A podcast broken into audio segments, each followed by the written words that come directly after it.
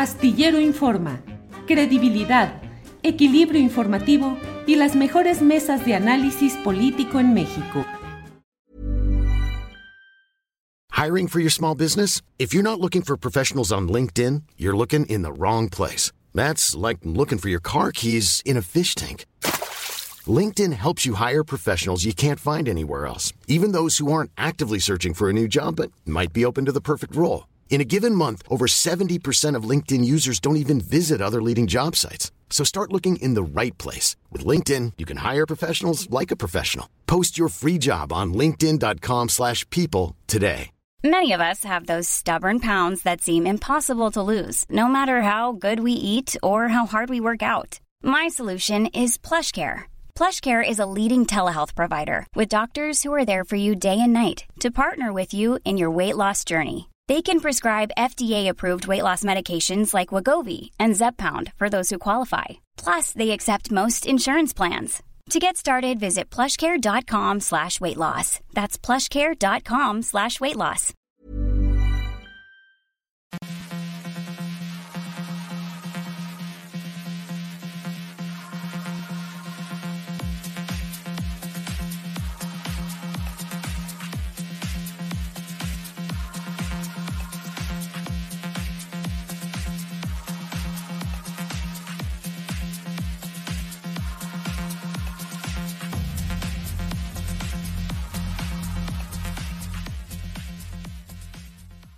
La una de la tarde, la una de la tarde en punto y ya estamos aquí en Astillero Informa. Muchas gracias por acompañarnos en la emisión correspondiente a este jueves 17 de noviembre de 2022. Muchas gracias por estar con nosotros en sintonía. Tenemos hoy un programa completo en el cual vamos a abordar muchos asuntos relevantes, entre ellos, pues eh, de manera muy peculiar lo que ha sucedido hoy en Aguascalientes, donde ha caído un helicóptero de la Secretaría de Seguridad Pública, donde viajaban el propio titular de la Secretaría de Seguridad Pública, Porfirio Sánchez Mendoza, el piloto y tres eh, elementos más de seguridad.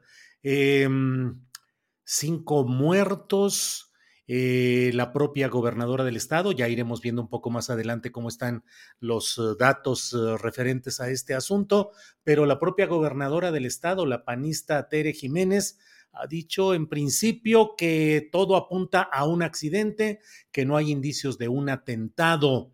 A reserva, dice, bueno, de lo que pueda irse sabiendo o conociendo más adelante. Pero hoy mismo en una entrevista que está publicada en el Heraldo, en su sección de Aguascalientes, pero retomada por el medio nacional, pues se da el testimonio de un guardia de seguridad del rumbo por donde cayó ese helicóptero, que habla de que seis o siete personas en motocicletas habrían perseguido al helicóptero y habrían disparado armas largas hasta derribarlo. Eh, ¿Qué es lo que hay en todo esto? Lo platicaremos en nuestra mesa de seguridad, que hoy está con muchos temas, pero habremos de analizar particularmente este tema con Ricardo Ravelo, con Víctor Ronquillo y hoy con el gran eh, periodista experto, decano, maestro de los temas de seguridad, que es Pepe Reveles. Eh, tendremos además hoy un segmento en el cual vamos a, a platicar ¿Recuerda usted que hice una entrevista en la cual eh, Carlos Alasraqui mostró extrañeza y uh, como si yo le hubiera dicho algo muy extravagante respecto a patrocinios empresariales de su programa Atypical TV? Le hablé específicamente de Liverpool, de um, La Costeñita como firmas que patrocinarían su programa y pues, dijo que no, que no había tal. Con todo respeto para Carlos, eh, pero hoy tenemos uh, los datos de que no hay tal, de que en realidad, claro que hay esos patrocinios y muchos más, de ello platicaremos un poco más adelante. Y vamos a entrar también al tema de Coahuila. En Coahuila ya Morena tiene cuatro precandidatos uh, validados para que entren a una segunda parte de las encuestas que está realizando para determinar quién va a luchar contra el imperio de los Moreira en Coahuila. He entrevistado aquí antes a Luis Fernando Salazar, he entrevistado a Ricardo Mejía Verdeja y hoy tenemos aquí a Armando Guadiana, senador de la República y aspirante a gobernar Coahuila. Armando, buenas tardes. Muy buenas tardes, Julio. Pues estamos aquí a tus órdenes y gracias por darnos el espacio en tu eh, programa y pues, que se difunde por todos lados y, realmente pues eres un periodista de, profundidad y realmente me gusta, yo, me gusta, pues yo soy open mind y en lo, que tú preguntes y digas, yo estoy de acuerdo. Gracias, eres muy amable, Armando. Armando, veo las encuestas, esta primera ronda de encuestas y tú estás en lo más alto en cuanto a popularidad, pero al mismo tiempo, en muchos... Iba a decir como decían antes, en los mentideros políticos, pero bueno, en columnas de información y en los pasillos políticos de la Ciudad de México se dice, el bueno es Ricardo Mejía Verdeja, no hay más, tiene la bendición superior. ¿Cómo conciliar este primer tramo de las encuestas con esa versión insistente de que el bueno es Mejía Verdeja, Armando? Pues yo no sé quién lo diga, porque, bueno, estoy consciente de las flores que le echó el presidente López Obrador en uno de los programas de la mañanera de los jueves que habla él sobre el asunto de, cero impunidad, o más bien de, del problema de la inseguridad del país. Y entonces, pues ahí dijo que estaba muy contento con su trabajo y qué bueno, pero también quiero decir, pues que a lo mejor probablemente es porque quiera promoverlo para algún puesto de mayor relevancia en el mismo tema de seguridad o de justicia o algo alrededor de ello. Pero, este, entonces, eh, yo quisiera que, que, que pues, acá en, en, Coahuila, pues, el problema no es todo, yo creo que todos son muy buenos aspirantes, ¿verdad? Toda la gente tiene sus cualidades, como tenemos también defectos, pero, y él, pues, también no escapa lo mismo, pero él creo yo que empezó bastante tarde, pues él empezó allá en marzo de este año, porque tenía casi o más de 17 años fuera en el estado de Guerrero, que todo el mundo lo sabemos, y él nació allá en La Laguna, en Torreón, pero eso pues yo creo que le afecta y el arraigo, la popularidad o como quieras llamarle, el nivel de conocimiento, pero sobre todo yo le llamaría arraigo con la gente, pues no se logra de la noche a la mañana. Yo no sé por qué sino porque yo tengo ese nivel, pues porque tengo trabajando primero en la lucha ciudadana, sobre todo en el, eh, en, desde el 2011 propiamente, cuando anduve en la cosa de las megadeudas, primero de Coahuila, de Nuevo León, anduve en gira con una asociación civil que creamos varios amigos que se llamaba Claridad y Participación Ciudadana. Y visité primero Coahuila, Nuevo León, Veracruz, Quintana Roo, Estado de México, Nayarit y Chihuahua. Y muchos de esos exgobernadores, gobernadores en aquel entonces, pues yo les dije pues que iban a acabar mal y acabaron algunos de ellos en la cárcel por el despilfarro, malgasto y dinero que se llevaron también a la bolsa, desgraciadamente. Oye, Armando, y tú en lo personal como empresario exitoso, eres un empresario de un buen capital hecho ¿De qué manera, Armando? ¿En relación con gobiernos priistas anteriores o panistas?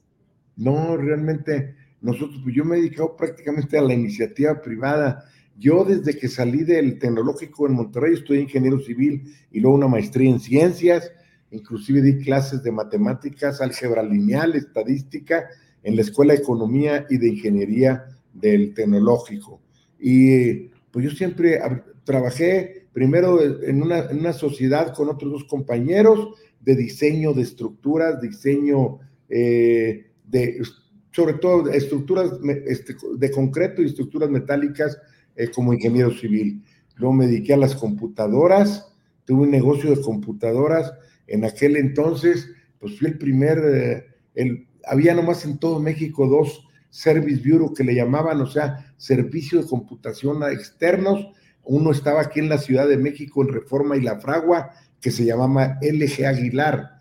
Y nosotros en Saltillo, que teníamos un negocio de, computadoras y teníamos una computadora igual a la de cervecería Cuauhtémoc y semejante a la del TEC de Monterrey. Este, y luego al carbón también. No, a ver, luego después me dediqué a la, a la construcción, fui de los primeros contratistas de Infonavit cuando se fundó en tiempos de Echeverría, que el primer director fue el licenciado Jesús Silva Herzog, en paz descanse, y luego me dediqué a las carreteras, tramos carreteros, puentes, etcétera, luego a la construcción Oye, ¿y nunca diste moches en todo eso? Porque en aquel tiempo tenía que entrarle todo empresario para conseguir los contratos. Pues no, yo creo que yo al menos, nosotros casi todos eran licitaciones, o sea, licitaciones que o ganabas o ganábamos y perdíamos, ¿verdad? Yo creo que de 10 que entrábamos ganábamos una. O ¿Pero recibiste moches o recibiste solicitudes de dar moche? No, no, yo no. Este, claro, pues nosotros íbamos, a veces yo les daba pero un, regalo de Navidad o algo, pero que me nacía, pues algún detalle o algo, eh, pues en agradecimiento a las atenciones y la relación que se tenía, pero yo al menos procuraba, eran pocos trabajos los de los de gobierno, vamos a decir, pero eh, pues por ejemplo la primera compañía que se llama Materiales Industrializados, MINSA, la nació hace más de 50 años. Tengo el, registro federal de causantes, es 710201. Nació el primero de febrero del 71. Entonces, realmente.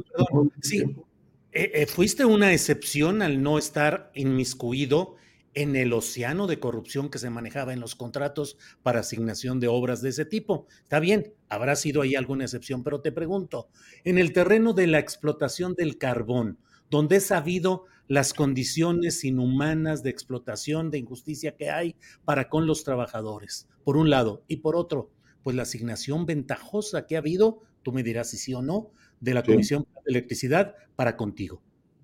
No, para conmigo no, te voy a decir, yo desde febrero del 2016, antes de que yo, porque como andaba ya en la actividad política, empezamos, yo apoyé desde el 2012 al ahora presidente López Obrador, entonces dije, ya no le vamos a vender a CFE y desde 2016 ya no le vendí un kilo o no le vendimos un kilo a, CFE de carbón hasta la fecha, a inclusive parientes y gente, porque pues hay muchos pequeños, medianos y de todo en la actividad del carbón. Pero yo te quiero decir que nosotros pues tenemos eh, organización sindical dentro de los trabajadores del carbón y es un sindicato que pertenece al sindicato de trabajadores mineros que, cuyo secretario general es el amigo compañero senador Napoleón Gómez Urrutia. Y te quiero decir que yo estoy muy agradecido con el sindicato porque mi padre fue miembro del sindicato cuando don Napoleón Gómez Sada era secretario general y él me otorgó una beca, beca desde secundaria, preparatoria y profesional para que yo fuera profesionista y de esa manera me hice profesionista, amén, de una beca también del tecnológico. Armando, ¿es fue nepotismo que el dirigente del sindicato de toda la vida, Napoleón Gómez Sada, de quien se decía era de los líderes charros del sindicalismo más repudiado por la izquierda, que le dejara el negocio a su hijo, Napoleón Gómez Urrutia? Bueno, pues eso yo realmente ahí en ese tema me es, me es difícil opinar y no, no quisiera porque vuelvo a insistirte, yo tengo un agradecimiento muy personal y muy dentro de mí hacia la organización sindical y sobre todo a don Napoleón Gómezada, que inclusive cuando terminé preparatoria vine a visitarlo aquí a la Ciudad de México por mi padre, me dijo, voy a agradecerle allá a, mi compañero Napoleón. Le dije, ah, pues sí, déjame, me vine esta de RAI porque en ese entonces, pues de esa manera nos manejamos desde allá de Nueva Rosita a México. Le vine a agradecer a don Napoleón.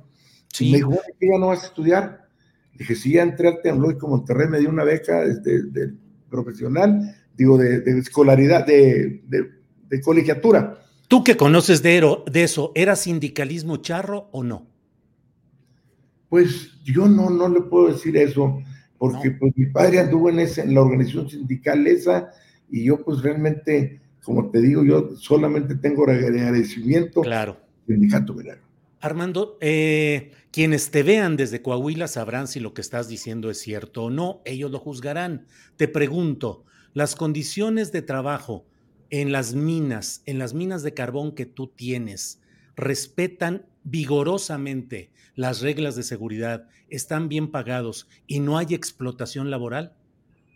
No, yo nosotros por ejemplo, el promedio de salario este, lo puedes, este, el mismo sindicato, este, es bastante exigente, pues estamos sobre, arriba mucho, casi yo te diría un 100% arriba de la media nacional. ¿Cuánto gana un minero de los de tus empresas sacando carbón, que es peligroso? No, eso, no, pues superior a los 500 pesos diarios, 500, 600, es lo que gana 700. Entonces, pero sobre 21 mil pesos al mes más o menos lo dinero que, lo que están a destajo en sacar carbón, pero los demás, o vamos a decir la media, estamos hablando del orden de 300 a 500 pesos diarios.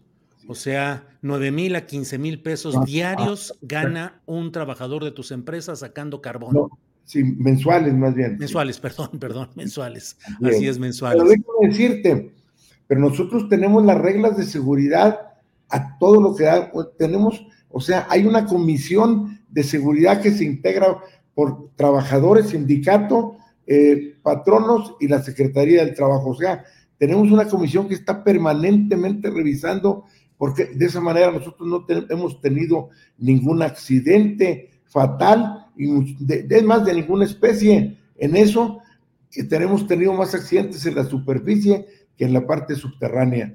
Pero los accidentes que han ocurrido es en los llamados pocitos que le llaman, que son las minas pequeñas, un pozo sencillo, en donde no respetan reglas de seguridad, y esa es la problemática que nos ha llevado a un accidente un año, el otro también, como lo que se dio la última vez en el Pinabete y hace dos, tres años allá en el en Rancherías, una comunidad del municipio de Mosque. Sí.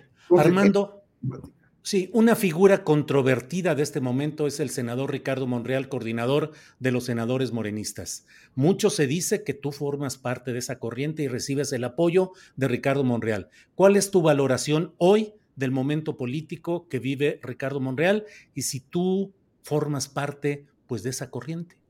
Bueno, bueno, yo no, bueno, yo estoy hablando muy claro y sé que estoy claro. Yo precisamente en Saltillo destapé sin sin preguntarle a Ricardo Monreal en un evento que fue conmigo cuando andaba de candidato por la alcaldía. Le dije, me gustas tú para que seas el candidato presidencial y lo destapo yo en Saltillo. Lo he apoyado en una, en una, en una carrera que lleva muy cuesta arriba, tú lo sabes, estoy consciente de ello, pero yo soy una gente de palabra y yo creo que es de lo más importante, cosa que no existe en el 80% de los políticos te diría yo, Julio. Entonces, yo sigo apoyando a Ricardo Monreal, sé que la tiene cuesta arriba, porque pues eh, las corcholatas, como le llama el presidente López Obrador, favoritas son otras personas, pero yo seguiré apoyando independientemente que veo que yo que, que, que las posibilidades de él dentro de Morena las veo difíciles, pero él como figura va a ir creciendo en una forma exponencial dado las circunstancias que se están viviendo en el país desde el punto de vista político. Armando dice, ha dicho Ricardo Monreal que diciembre le gustó para que se vaya. Eso ha dicho ahí Cantarín. Eh, ¿Tú te irías con él? No, yo, yo estoy, acuérdate, yo estoy en Morena, yo no me gusta andar de chapulín, y yo desde enero del 2012 empecé a apoyar a López Obrador y luego apoyé en la formación en las asambleas, ayudé en las asambleas para la integración de Morena en 2014, este, en primero en Saltillo, luego en Torreón, la de Saltillo no nos dio, ya la que dio fue la de Torreón para integrar los más de tres mil elementos que se requerían en cada asamblea. Entonces, eh, y, así es que estoy, pues estoy en Morena y, y seguiré en Morena y no voy a andar de chapulín para ningún lado. Pero, aunque no seas el candidato, aunque no seas el candidato, tú seguirás en Morena.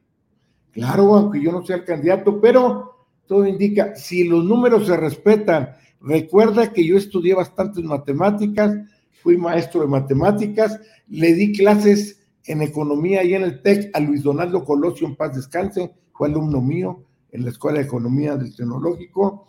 Entonces, de esa manera, pues yo veo que las posibilidades de los demás son mucho menores y estamos a, no, a menos de un mes de la decisión, pues yo no veo que cambien la, las cosas si yo estoy con un 76 y pico y los demás están abajo de 50 o 40. Bien, Armando, pues eh, gracias por esta oportunidad de conocer tus puntos de vista, tu posicionamiento. Cierro preguntándote al estilo clásico, ¿cuáles son los tres libros que han marcado tu vida?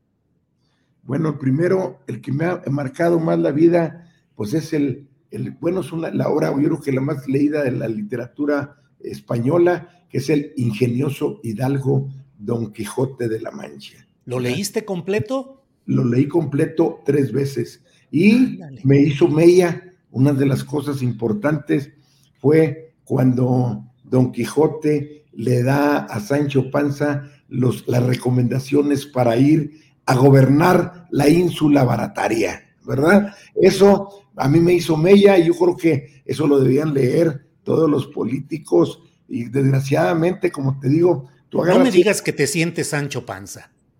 No, no más, más, más bien soy idealista y me siento más Don Quijote que Sancho Panza. Oye, ¿cuánto tiempo te llevó leer en cada ocasión el Quijote? No, pues, un, pues es un mamotreto. Yo la primera vez que lo leí fue en tercero de secundaria, luego lo leí en preparatoria y posteriormente ya cuando era un profesionista, a los 22, 23 años, en esos sí pues me tardé más, pero en la primera lectura pues sí me tardé pues unos dos meses más o menos. Dos meses. Muy rápido. Subrayé también. ¿Eh? Subrayé primeramente el libro y aparte era un libro barato porque no teníamos otra manera, era un libro con letra muy pequeña, que afortunadamente estaba jovencito y podía leerlo, pero luego lo compré con letra ya más grande y ahora pues ahora ya virtuales pues los tienes ahí electrónicos en todos lados, ¿verdad? Los libros los otros dos libros que han marcado tu vida. Bueno, otro de los libros, uno de Ernest Hemingway, Hemingway y me recordó porque se anduvo allá de pesca en, en, el Pacífico, cuando el, viejo y el mar, el viejo, el cubano aquel que pues que batalló día y noche y llegó casi ya desvanecido a la costa, el, el viejo, verdadero viejo, con un marlin tremendo, pero pero que batalló todo el día y toda la noche para poderlo pescar. Sí, el, día, el lunes, unos amigos, yo no fui a la pesca, el lunes andábamos por allá en, cerca del Pacífico y fueron a pescar y el marlin lo trataron, la tardaron en sacar, no era muy grande, más de dos horas entre cuatro, ¿verdad? Oye, Armando, sí, pues gracias por esta oportunidad. Cierro preguntándote, en el fondo, en el fondo de ti, ¿aprecias más el estilo del buen priismo? Es decir, ¿tú serías un buen priista? Pues yo, mira, yo creo que todos los partidos, si tú lees los principios de cada partido, pues todos conducen a lo mismo, el bien del el bien común, el bien del prójimo, tanto Morena como el PRI, PAN, eh, MMC, eh, PRD, etcétera. Entonces, yo creo que aquí el problema de nuestro país, más que todo de pertenecer a cualquier partido, es en el ejercicio del poder, la falta de ética y moral en el manejo de los recursos públicos. ¿Pero te sentirías un buen priista? Yo me siento un buen morenista, como un buen priista, y en cualquier partido creo caber. ¿Por qué? Porque si yo respeto los principios fundamentales de la ética y moral, pues eres un buen servidor público, definitivamente. ¿Y sabes qué? En municipios, estados y federación tenemos demasiada falta de ética y moral en manejo de recursos públicos, no solamente en el PRI, PAN y el PRD, en mismo Morena hay muchos funcionarios que le han fallado al presidente López Obrador, que se la parte desde las 4 de la mañana, pero otros quizás se levanten más tarde para ver que se llevan a la bolsa y no hacen el trabajo como debe ser. ¿Como quiénes, Armando?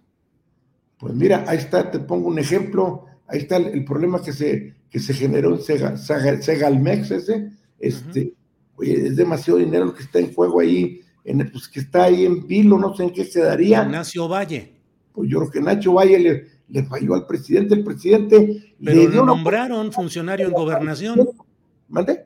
Lo nombraron funcionario en gobernación. ¿A quién? A Ignacio Valle. Ah, ahora después de Segalmex. Sí, sí, sí. No, pues yo no, yo, bueno, pues eso ya, o no será él, serían los funcionarios menores que estaban con él, los que hicieron ello, pero estoy diciendo ejemplos desde ahorita y de antaño, pues olvídate, pues ahí está todos los medios de comunicación que mencionan a diferentes personajes del PRI, del PAN, de todos los partidos. Yo por eso digo, públicamente lo repito, que tú agarras 100 políticos de todos los partidos y 80 los puedes eh, tirar a la basura porque solamente 20 se salvan. Yo, más que político, soy empresario, yo me considero en el 20%.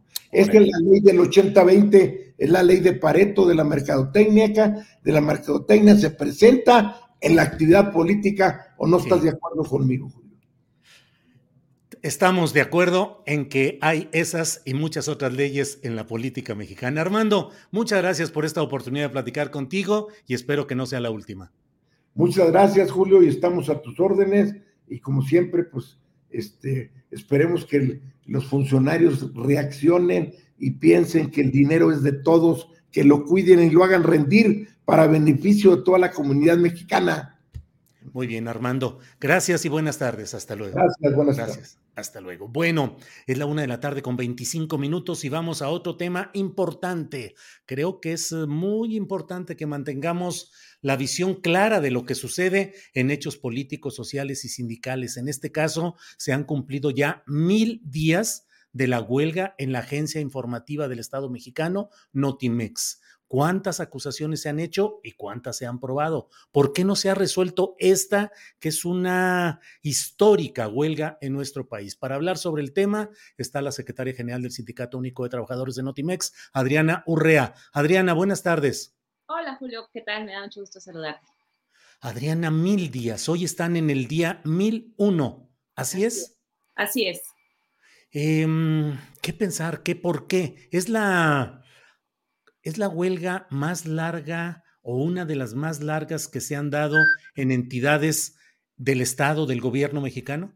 Así es. De hecho, eh, bueno, no hay precedentes eh, de una huelga de este tipo. Primero, sí es la huelga más larga que se haya registrado en la historia nuestro país dentro de un organismo público por supuesto también la más larga dentro de un medio de comunicación público y tiene varias eh, características adicionales. Ya una huelga de por sí, eh, pues eh, es compleja, ¿no? Tiene sus, sus, características, pero bueno, en esta en particular, además de que está conformada mayoritariamente por mujeres, ha pasado en medio de la pandemia, de la pandemia más grave que se ha registrado en los últimos eh, años, ¿no? En la historia del mundo. Bueno, en medio de eso se llevó a cabo también esta esta eh, huelga, que realmente no nos explicamos cuál es el, motivo de seguirla alargando, toda vez que hemos venido dando cuenta de los procesos jurídicos que hemos desarrollado, que se han ganado, hemos venido dejando evidencia también de toda este, de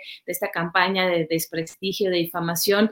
Eh, hemos tocado las puertas de todos lados pidiendo diálogo, conciliación, eh, que se resuelva el conflicto y simplemente vemos una negativa que va más allá de nuestra manos y no sabemos eh, hacia dónde... Eh, cuánto tiempo más, más bien, tengamos que resistir ese movimiento. Por eso es que seguimos avanzando y el día de ayer, justo en el día 1000, eh, acudimos a la Organización Internacional del Trabajo a pedir su intervención. Ya no, recordar que nosotros interpusimos una queja propiamente ante la OIT por violaciones a convenios internacionales, específicamente el 98 y el 87, que se refiere a libertad sindical.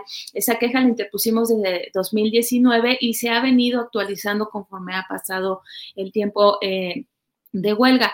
Sin embargo, ayer acudimos a la oficina de la OIT aquí en México, nos recibió el, eh, director general, que además, déjame decir, fue una reunión eh, gestionada desde el Centro de Información de la ONU aquí en México. ¿Para qué? Para pedir que esta oficina sea una suerte de interlocutor, de facilitador del diálogo conciliatorio, no solo con la directora, sino con las propias autoridades del gobierno mexicano, porque ya, ya ha llegado, ya llegamos a un punto en el que el presidente nos manda con un funcionario y el funcionario nos manda con otro y entonces parece que es una pelotita que se están aventando sin que eh, quieran realmente darle solución cuando la solución es muy simple. Eh, si, si, tomáramos los acuerdos que en algún momento ya se firmaron ante secretarias de Estado y el propio vocero de la presidencia, hoy no habría ningún motivo para seguir alargando el conflicto, ya estarían todos los acuerdos cubiertos.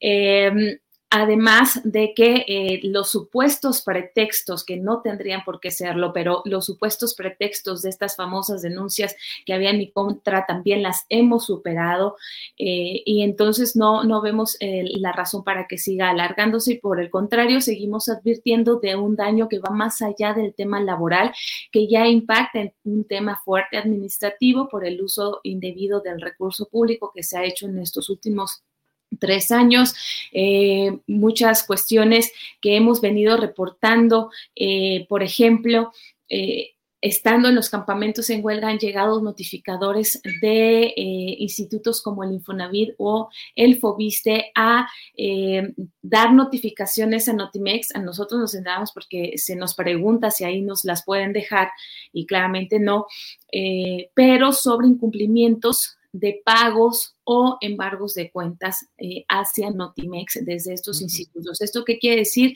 Que se están presentando irregularidades ante organismos de esta magnitud del Infonavit, del Seguro Social, esto quiere decir también que no se informó la huelga en tiempo y forma, que esto está, es una cuestión de ley también. Hemos registrado también cuestiones de SAT hacia algunos compañeros. Entonces, eh, realmente vemos una complejidad que sale más del tema laboral y que eso nos lleva a pensar que a lo mejor eso es lo que no saben por dónde eh, o hacia de qué manera se va a levantar eso. Y lo más importante, Julio, pues es que hoy tenemos a la Agencia de Noticias del Estado mexicano sin operar, una agencia de más de 50 años de historia que llegó a ser la agencia de noticias más grande de América Latina y la segunda eh, más grande de habla hispana y el medio público de comunicación de mayor alcance, tanto al interior del país como fuera del país. Ahora, Adriana, yo veo incluso en ah, las redes sociales, en Twitter, cómo hay información que colocan personajes que dicen que trabajan en la agencia Notimex y ponen la liga de Notimex como si estuvieran realmente funcionando. Así es, son de las partes que nosotros hemos comentado. Es una, eh, pues digamos, esta es como la operación paralela que se ha tenido en la agencia desde que oficialmente está cerrada. Recordemos que la huelga estalló el 21 de febrero del año 2020, pero fue hasta eh, julio. Eh, que la Junta de Gobierno obliga a la directora a suspender la operación, pero lo que nosotros hemos advertido es que solo se suspendió la operación en los canales oficiales de Notimex y ellos han seguido operando de tal manera que es justo lo que tú mencionas es, es correcto. Personas que están incluidos, por supuesto, directivos de Notimex, gente que se ha contratado de forma indebida también durante el periodo de huelga y otros compañeros que decidieron no sumarse a la huelga y eh, operar también de forma indebida en este proceso y es lo que hacen. Hacen reportes incluso, por ejemplo, ejemplo de la conferencia mañanera es muy claro que podemos ver a estos personajes haciendo simplemente tweets y a veces ocupando eh, el área de producción de Notimex que no debiera de ser para hacer materiales, incluso materiales en contra de nosotros, y arroban a Notimex, la cuenta de Notimex o Notimex TV, que es otro de los servicios que se daban. Lo hemos advertido, lo hemos incluso expuesto en, las, en la Junta Federal de Conciliación Arbitraje.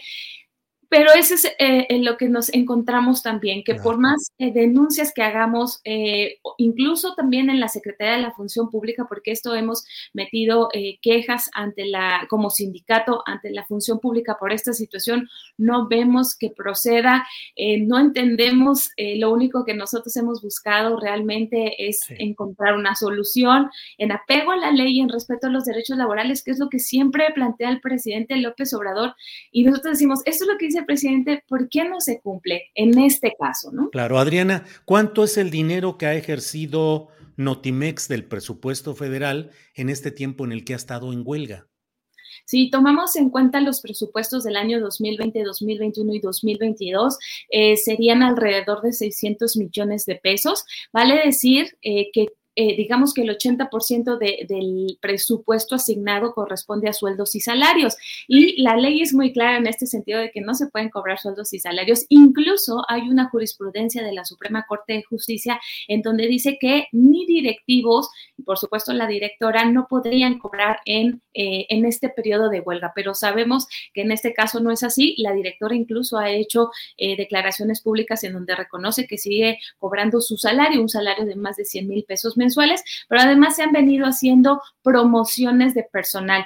Algo súper importante es que, por ejemplo, al secretario general del líder, eh, perdón, del sindicato eh, que se creó con influencia directa de, los directores, ya lo promovieron en este periodo de huelga, lo cual es realmente... Eh, o sea, no, no, no lo explicamos, no nos podemos entender que que sea de esta manera, porque además lo han reportado a la, a la función pública, ¿no? Pero serían alrededor de 600 millones de pesos y ya le asignaron 237 millones de pesos más para el próximo año. 237. Adriana, eh, desde luego, aquí estamos siempre abiertos, lo hemos estado, insistimos, la directora general de Notimex, eh, San Juana Martínez, siempre tendrá las puertas abiertas aquí para dar eh, la versión de esta parte patronal y todas las aclaraciones que desee. En ese entendido, te pregunto, Adriana, has recibido un montón de acusaciones en las cuales suele hablarse desde la parte directiva de Notimex de que hay corrupción, de que hay órdenes de aprehensión contra ti, que se han mostrado diversos actos delictivos y de fallas administrativas. ¿Qué subsiste? ¿Cuál es tu condición hasta este momento? Sí, de hecho, eso es, eh, y gracias por permitirme aclarar este punto, Julio, porque eh, recordamos, bueno, nosotros siempre solo hemos hablado de tres denuncias que son las que formalmente nosotros eh, recibimos, digamos, fuimos notificados y que atendimos, porque a veces eh, la directora dice que hay docenas de denuncias y que hay 150 denuncias en contra de diferentes trabajadores de la agencia, al menos de los que estamos en el Sindicato Único de Trabajadores de Notimex, no hay más denuncias más que las tres procesos que se abrieron en mi contra. De esos tres procesos, en dos se me declaró inocente, que fue la denuncia penal, eh, que incluso aquí dimos cuenta de, esa situación, la denuncia penal en la que se me eh, acusaba de ejercicio ilícito del servicio público por el supuesto guachicoleo de, notas informativas. En las otras dos que fueron administrativas, una fue eh, por los famosos viajes que yo hacía con cargo al erario público y que al final resultó en papel en las denuncias faltas administrativas menores por faltas de reportes. Bueno, ahí me querían acusar por daño patrimonial al Estado de 8 mil pesos. La función pública determinó que yo era inocente, que no, no cometí, no era responsable pues de lo que se me acusaba. Y la tercera, que es la que sigue pendiente, digamos, eh, es la del famoso desvío de recursos de 2.400 pesos. Recordemos que esa denuncia, Eloise la, la arma y aunque reconoce que es una falta eh, eh, no grave, porque corresponde a viático sin comprobar, la manda al Tribunal Fiscal. El Tribunal Fiscal falló en, en abril pasado, que también lo hemos platicado aquí, falló que soy responsable de ese desvío de recursos de 2.400 y me sanciona con pagar esa cantidad y me suspende de mi cargo, que ahora están diciendo que me inhabilitaron. Bueno, la, la, sentencia es que me suspende del cargo por 30 días. Entonces, eh, nosotros eh, tomamos la primera herramienta jurídica que teníamos, que era la apelación de esa sentencia ante el mismo tribunal. Teníamos claro que muy probablemente no podíamos revertir esa sentencia porque es el mismo tribunal y difícilmente una autoridad se desdice, ¿no? De su sentencia. Pero era un paso que teníamos que cumplir. Ya pasó eso y en septiembre el tribunal dice, no, es eh, desvío de recursos, pagar. Nosotros nos amparamos porque más allá de pagar 2.400 pesos y de separarme el cargo 30 eh, días, no cometí ese delito. Entonces nos amparamos y estamos esperando que se desahogue ese amparo. Claro. Bien, pues Adriana, te agradezco mucho esta oportunidad de platicar y seguiremos atentos a lo que siga en estos días que esperemos que haya resolución de esta larguísima huelga. Por lo pronto, muchas gracias, Adriana. Muchas gracias a ti, Julio. Un abrazo. Hasta luego. Gracias. Reitero lo que he dicho, siempre estará aquí abierta esta tribuna, este foro, este micrófono para San Juana Martínez, directora de Notimex, para las aclaraciones y puntualizaciones que deban hacerse. Con mucho gusto, estamos aquí atentos. Bueno, déjeme avanzar en otro tema. Usted recordará eh, que hice una entrevista a Carlos Alarraqui, eh, director de Atypical TV, y le pregunté yo, casi diría que hasta con un aire cándido, eh, ingenuo, le dije, oye, ¿y los, empresarios, los empresarios que apoyan, cómo va todo esto? Y él me eludió y me dijo pues que no, que no había tal. Para no poner palabras que no correspondan, permítanme compartir este pequeño video de esa parte de la entrevista que tuvimos con Alasraki. Pues Carlos, pero la diferencia está en que este canal tiene un patrocinio empresarial fuerte, Liverpool, La Costeña, entre otros patrocinadores. No, uy, uy, uy, uy, uy, ¿Quién ¿No hay ese patrocinio? ¿Eh? Por Dios. ¿Quién les dijo eso? ¿Y Liverpool? ¿Quién está ¿Qué tiene que ver Liverpool en mi vida? ¿Quién está patrocinando, Carlos, pues, este proyecto que tú haces? Mira, te lo voy a poner así. Ocho amigos y este y dos empresas que no son las que mencionaste, por cierto. ¿Cuáles que me pidieron discreción. Sí, sí nos están ayudando a mantener el canal, sí, sin duda. Dos empresas fuertes. Espérame, Julio. Espérate, no ni tan fuertes, ¿eh? son medianas fuertes. Pero ¿Y por qué no darla el nombre? Porque me pidieron. Y se los Carlos, pero hay que tener transparencia en estos hechos, sobre todo el financiamiento. ¿Qué quieres? Di mi palabra, nunca me imaginé que me iban. Ah, no, pues hay financiamiento, ahí véanlo, ahí están los números, tenemos al contador, a los contadores, tenemos todo para que lo vean cuando gusten. ¿Qué empresas patrocinan, Carlos? Julio. No, es que es importante. ¿Cómo pedir que haya transparencia en el dinero público si no hay transparencia en nuestros patrocinios para nuestros programas? Pero yo di mi palabra y mi palabra vale mucho, Julio. Perdona que no te lo diga. Y no es que sea transparente, están con los financieros los nombres porque ahí están entregadas las facturas y demás, ¿me entiendes?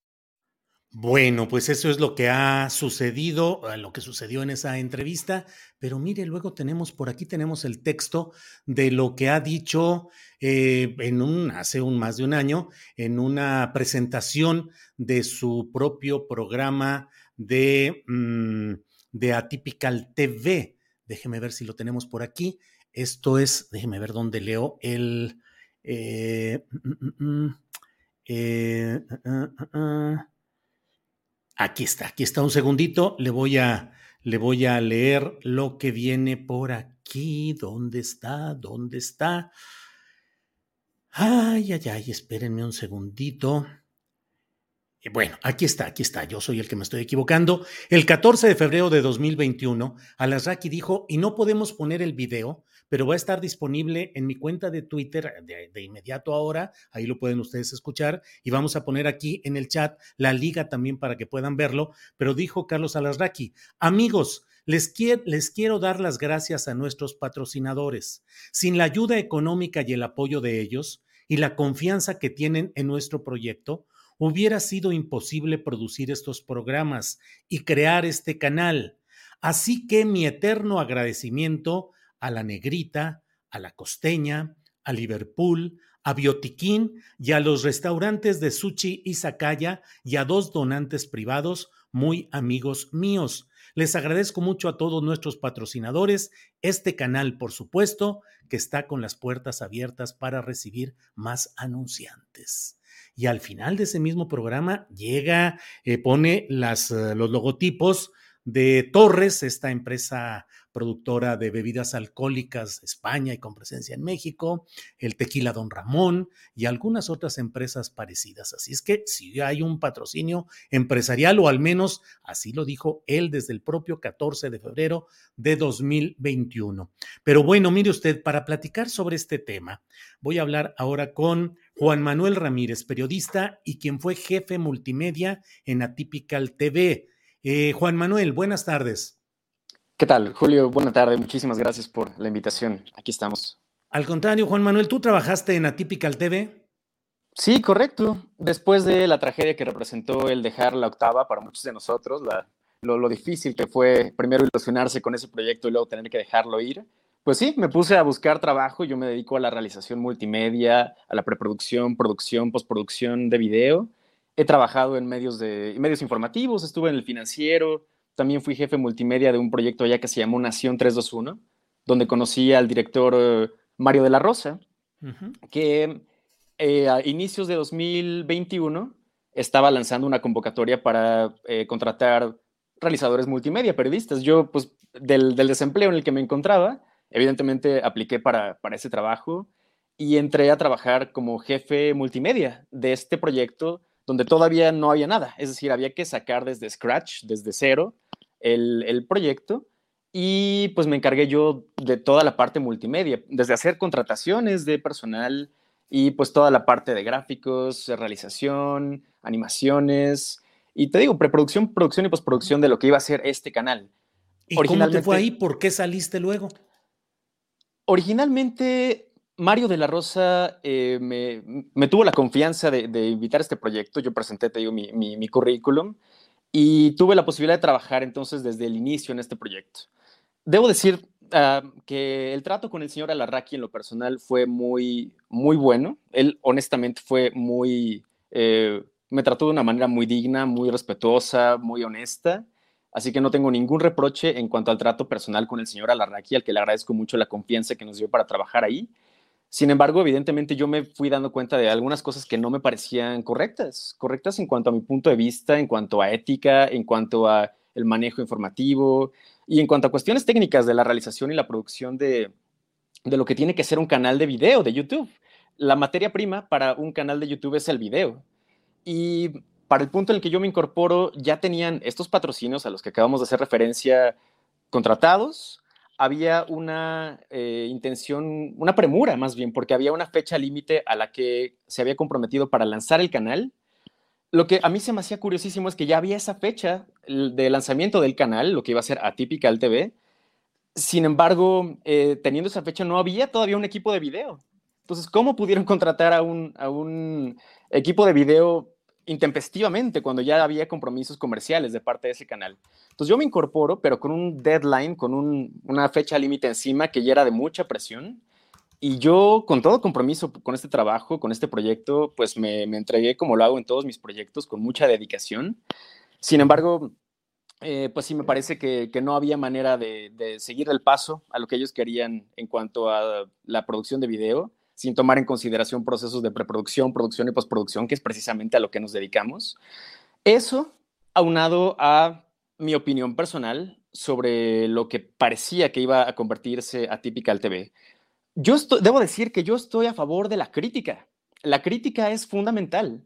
Entonces, cuando se me planteó la posibilidad de participar en un medio crítico al gobierno del presidente López Obrador, teniendo en cuenta que además iba a haber un equipo de periodistas alrededor que iban a asegurarse de que no hubiera, digamos, ataques sin sustento, sin, sin fake news, hacer una crítica sólida. Y yo estoy de acuerdo con la crítica porque me parece fundamental. Me parece que cualquier medio tiene que asumir esta postura dialéctica donde tenemos una tercia hegeliana básica, que es tesis, antítesis y síntesis, ¿no? Todas las ideas tienen que estar sujetas a cuestionamiento, a debate, Ah, ese es el periodismo que, que, yo conozco, que yo profeso, la ética, la deontología a la que me ha pegado desde mi formación profesional, que me parece que no se estaba cumpliendo allí. Y entonces decidí, decidí separarme. Porque me parece que me parece que Atypical surge como lo que se conoce en medios, una caja de eco, una cámara de eco. Es decir, un medio que está ahí diseñado para eh, retroalimentar una misma postura y una misma visión sobre las cosas. No se está sujeto a esto, un ejercicio periodístico donde haya puntos en discusión, puntos de vista distintos que se plantean en la mesa sobre el debate a, eh, discutirse. No, lo que, como funciona una cámara de eco es en alimentar los prejuicios de sus oyentes, de sus escuchas, de sus lectores. Y en este caso me parece que Atypical TV está diseñado así, como una eh, cámara de eco que está ahí precisamente para eh, decirle a la gente lo que quiere escuchar, que no necesariamente tiene un punto uh, parado sobre la realidad, sino más bien es la creación de noticias falsas, cosa que me parece aberrante además de la oposición mexicana, porque eh, me parece que el, vamos, si, si, quisieran de verdad hacer una crítica sustentada al gobierno del presidente López Obrador, lo podrían hacer. Hay mucha materia para discutir, para debatir pero terminamos viendo que son más bien sesgos de confirmación los que están permanentemente alimentados. No, es la dictadura, quieren desaparecer al INE. Entonces tenemos una marcha multitudinaria que obedece a este tipo como de ideas, una marcha que sale en defensa del INE, cuando nunca vimos realmente un análisis crítico, mesurado, puntual sobre la reforma.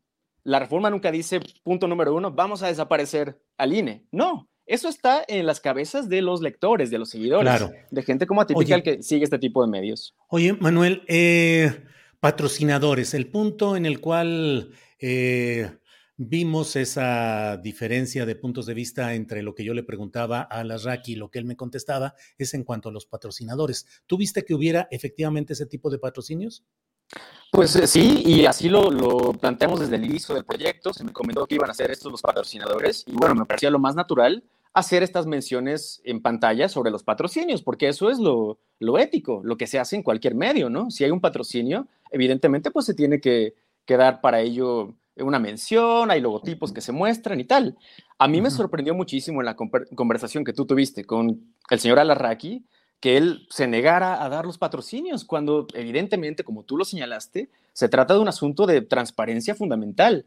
Es decir, no podemos bueno, el señor Alarraqui dice que es por un asunto de, la palabra que empeñó, pero al momento de nosotros estar en el debate público, estar en los medios, estamos también empeñando nuestra palabra a los seguidores que, están pendientes de nuestro contenido. Entonces, me parece que también hacia ellos nos debemos con una ética que en este caso no vi. Entonces, me pareció a mí muy sorprendente que al inicio del proyecto se plantearan abiertamente los patrocinios y luego la conversación que tiene contigo lo niega. Eso me pareció un acto de mucha deshonestidad hacia, hacia los públicos, hacia, hacia las audiencias que nos siguen. ¿no?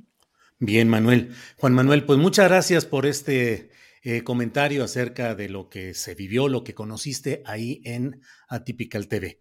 Así es que, pues muchas gracias, Juan Manuel, por esta ocasión. Te agradezco a ti, Julio, por la invitación y bueno, estamos al, al habla. Te agradezco muchísimo y soy un fiel seguidor de este, este gran espacio. Así que un gran abrazo a toda la tripulación astillera. Órale, gracias. Hasta luego, Juan Manuel. Bye. Bueno, gracias. Bueno, pues vamos a seguir adelante con lo que hay acerca de este tema de em, el desplome de un helicóptero en Aguascalientes, donde hubo cinco fallecimientos. Eh, sobre esto, la propia gobernadora panista Tere Jiménez eh, dijo lo siguiente. Escuchemos lamentablemente debemos informar sobre el desplome del helicóptero perteneciente a la Secretaría de Seguridad Pública del Estado.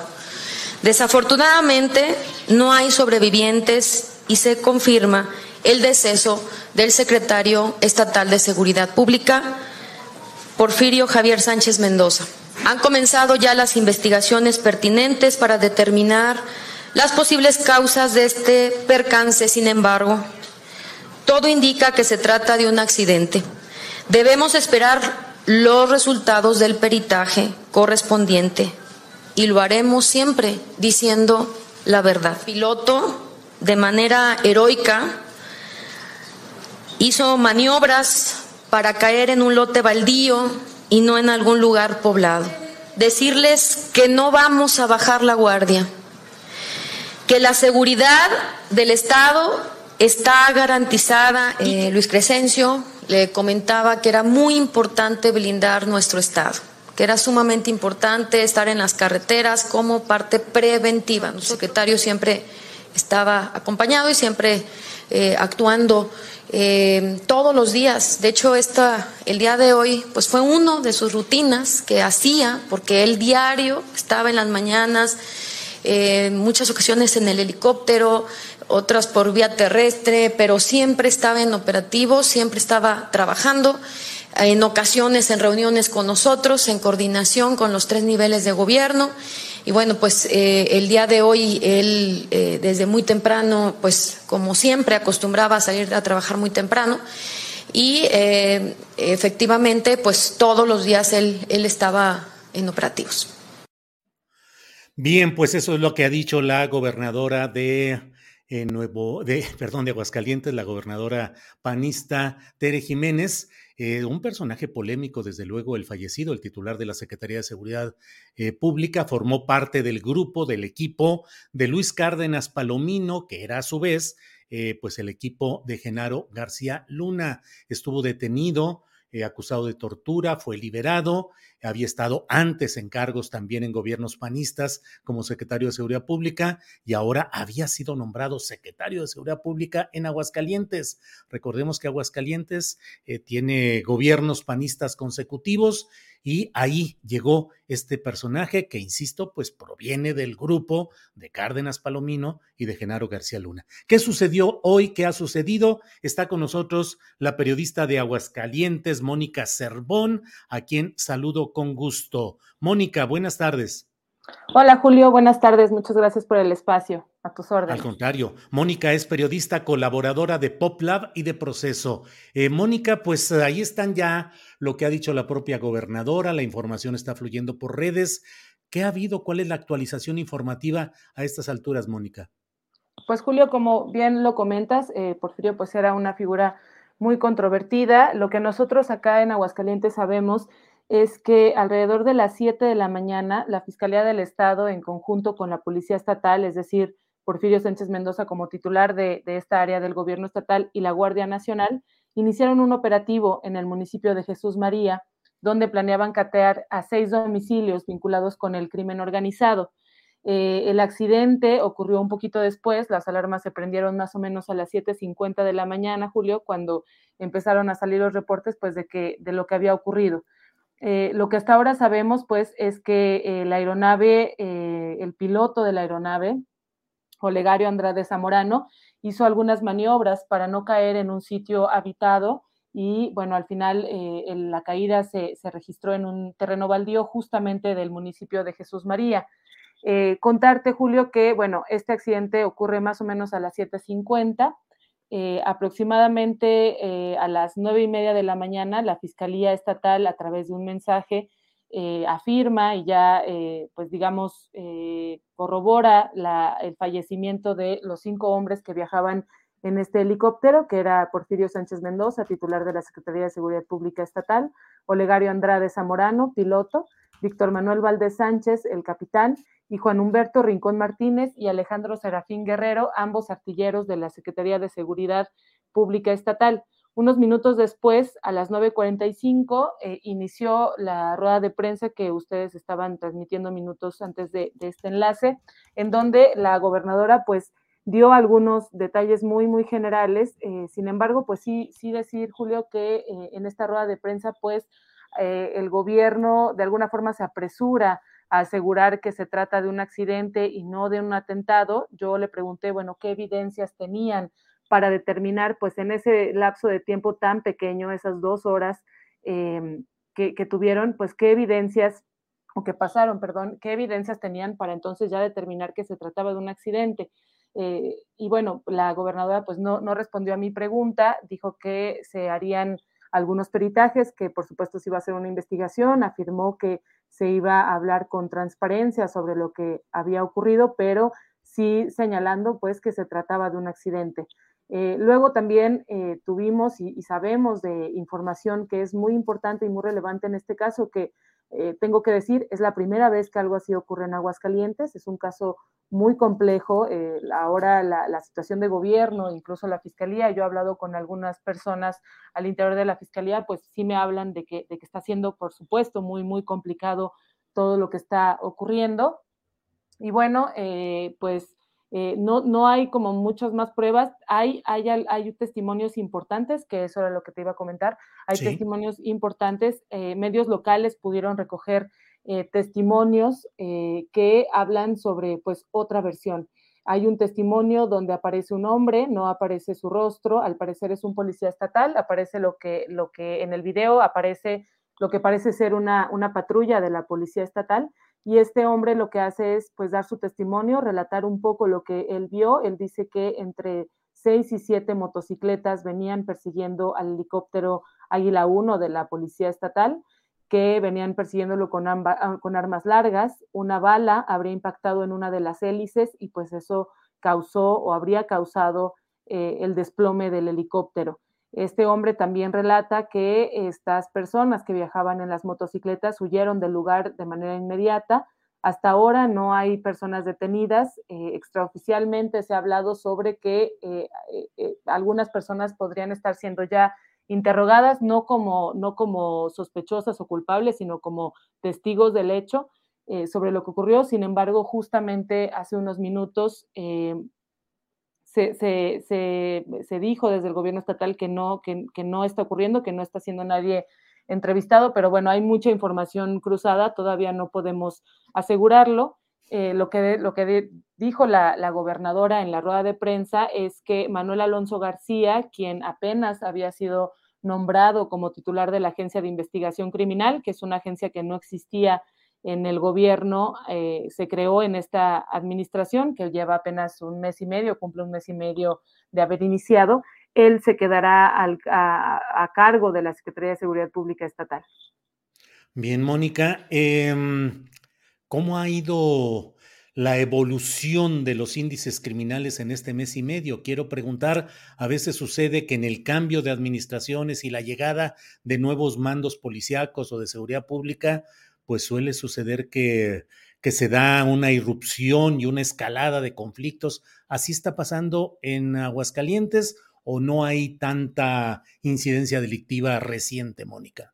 Pues debo decirte, Julio, que efectivamente en las últimas semanas hemos tenido pues diversos eventos que eh, pues que son importantes en el contexto de lo que está sucediendo. Hemos, eh, se han colocado diversas mantas eh, por grupos del crimen organizado, incluso una de ellas se colocó en, uno de los espacios comerciales más conocidos de Aguascalientes, en una plaza comercial que es de la más conocida en la capital del estado, eh, pues eh, hablando sobre un reacomodo de, digamos, pues el trabajo del, del, crimen organizado. También a inicios de noviembre, Julio, debo, debo contarte que circularon videos en donde aparecen hombres armados y uniformados con las siglas del cártel Jalisco Nueva Generación, que bueno, evidentemente nosotros como periodistas pues no podemos determinar que, estos hombres pertenezcan a ese grupo o que sea un mensaje que quieran enviar a otros grupos del crimen organizado y que esa es la razón por la cual muchos medios locales pues no retoman este tipo de, mensajes. Y bueno, aparecen estos hombres apuntando a un, hombre desnudo que eh, habla y acusa a algunas personas de chapulines y bueno, menciona que el cártel está ya trabajando, que ya tiene operaciones en diversos municipios de Aguascalientes, entre ellos Jesús María, donde eh, se estaba realizando el día de hoy este operativo. Bien, Mónica, pues te agradezco mucho la precisión, la información, el contexto. Eh, el fallecido secretario Porfirio Sánchez Mendoza había estado antes como secretario de seguridad en otra entidad y había estado detenido por tortura, Mónica. Sí, justamente Julio es un, como lo mencionamos al inicio, pues es un, era un hombre muy, muy controvertido. En febrero de este año fue detenido aquí en Aguascalientes en un operativo pues muy importante del ejército y de la Fiscalía General de la República. Él fue detenido por tortura, falsedad de declaraciones, eh, y fue llevado a, detenido a la Ciudad de México, donde permaneció encarcelado hasta septiembre de, este año, en donde, bueno, fue liberado, eh, regresa a Aguascalientes, eh, todavía estaba gobernando Martín Orozco, también de afiliación panista, él ratifica a Porfirio en el cargo como titular de la Policía Estatal y bueno, al inicio del gobierno de Tere Jiménez, que ocurrió el primero de octubre, pues Porfirio Sánchez Mendoza vuelve a ser ratificado como titular de Seguridad Pública en la entidad.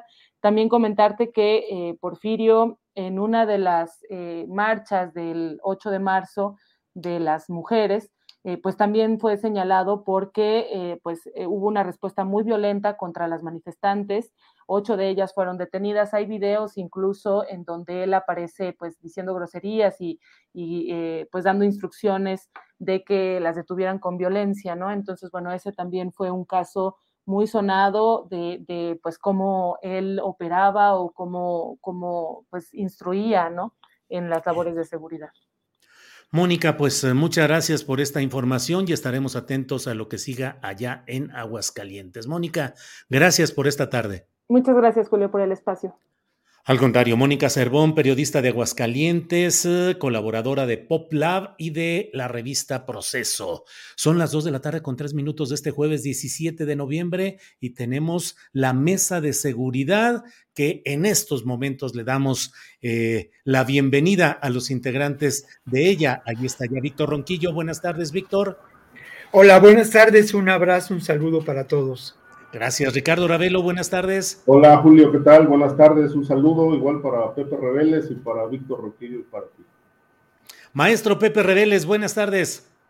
Buenas tardes, Julio. Saludo a toda la mesa, Víctor y Ricardo. Aquí estamos con mucho gusto.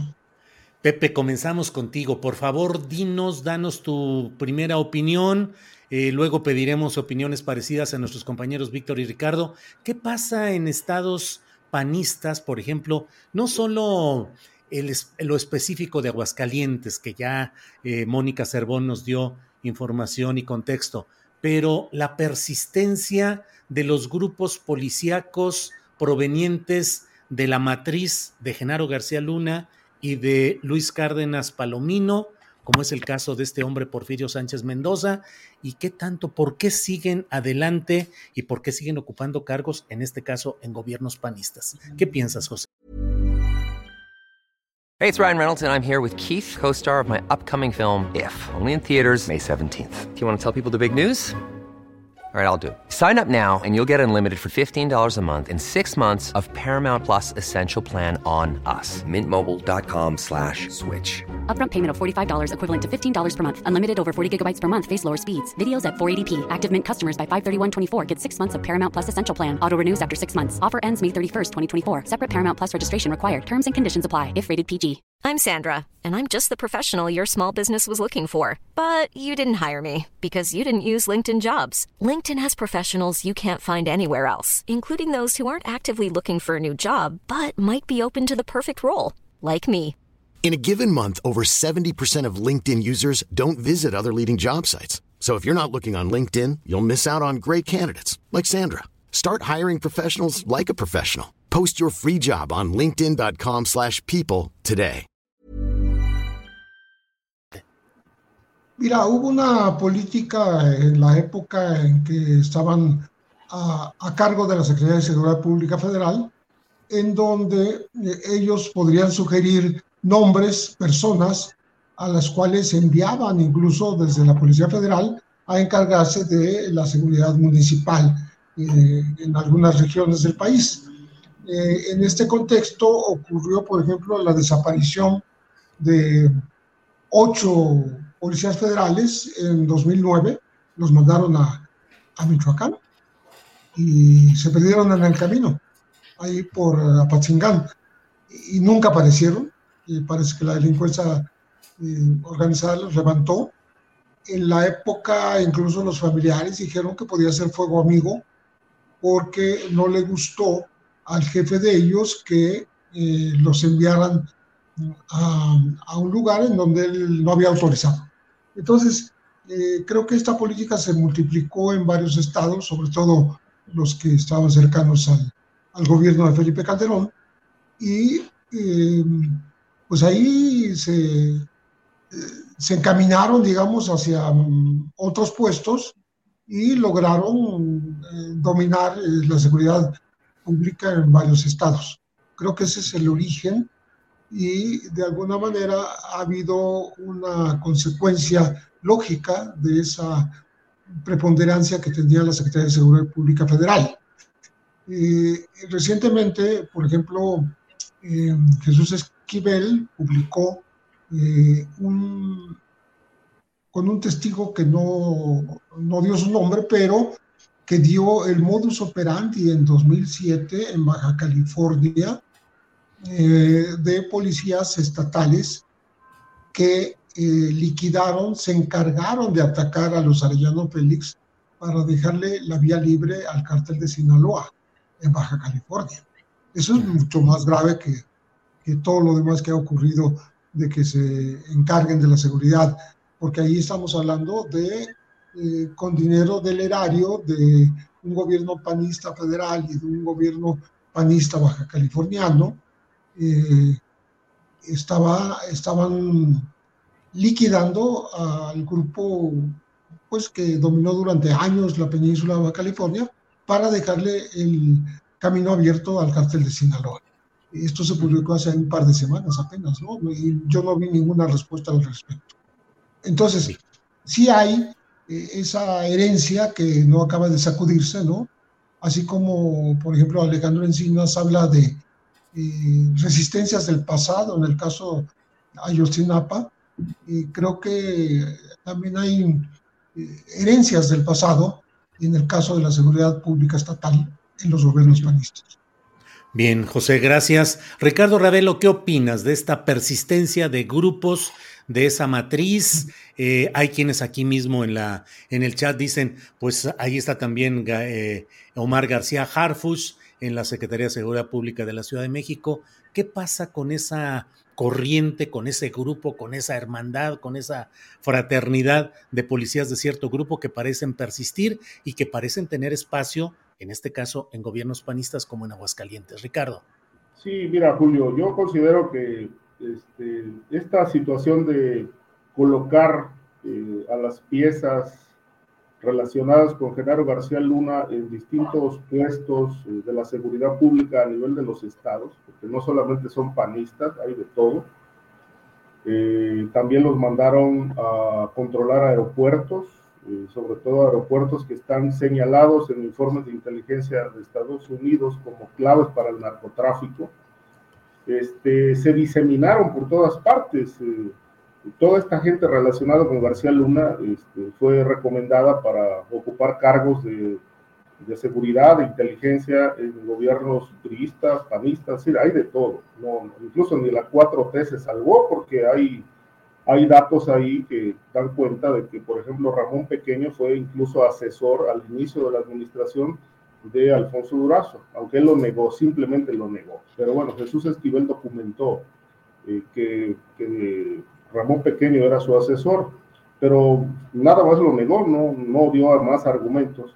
Y, bueno, hay que recordar, por ejemplo, el caso de Facundo Rosas, que fue ex comisionado de la Policía Federal, que luego terminó siendo secretario de Seguridad Pública en Puebla en la época de, del gobernador eh, Valle, panista, incluso eh, él, eh, y que renunció en 2015 precisamente por cuando se abrió una investigación en la que él quedó en evidencia de estar encubriendo a dos que fueron acusados de proteger a traficantes de combustible robado. Este, y bueno, no solamente eh, esto, ¿no? sino que este grupo, este, creo que, que se, se, apoderó de, de, los controles de la seguridad como un negocio, eh, también para beneficiar al cártel de Sinaloa o a grupos que se ponían de acuerdo económicamente con ellos. Este, también crearon empresas de seguridad privada y recomendaban eh, escoltas para políticos, para empresarios. Eh, incluso hasta no hace mucho se mencionó que una empresa que está a cargo de la seguridad de periodistas por parte de la Secretaría de Gobernación, pues tiene alguna vinculación con Genaro García Luna, aunque esto ya el, señor Encinas lo, lo, negó, pero todavía en, en tiempos de la anterior secretaria de Gobernación, este, estaba vigente, ¿no? Y, me, me, dicen que hubo una reunión, incluso en gobernación, donde le preguntaron esto a ella, eh, y eh, ella dijo, bueno, ¿y cuál es el problema? Si la empresa funciona, pues, ¿cuál es el problema? Hasta ahí eh, este asunto. Pero creo que fue un gran negocio del grupo de García Luna en el poder eh, para brindarle algún beneficio al crimen organizado y en particular a la organización que más identificó con ellos, que fue Sinaloa. El otro caso de Cárdenas Palominos, pues era el responsable de, la seguridad en, el aeropuerto de la Ciudad de México, cuando aquella balacera donde murieron policías, después del arribo de un avión procedente de Lima, Perú, con una tonelada de cocaína. El Facundo Rosas era, era el operador del crimen organizado en el aeropuerto. Yo me hice cargo de varias publicaciones en proceso al respecto, con base en, expedientes eh, a los que tuve eh, acceso en ese tiempo, 2012 incluso. Entonces creo que fue un, gran negocio eh, para ellos ocupar, digamos, copar, controlar toda la seguridad en el país o buena parte de la seguridad para beneficiar al crimen. Claro. Bien, Ricardo.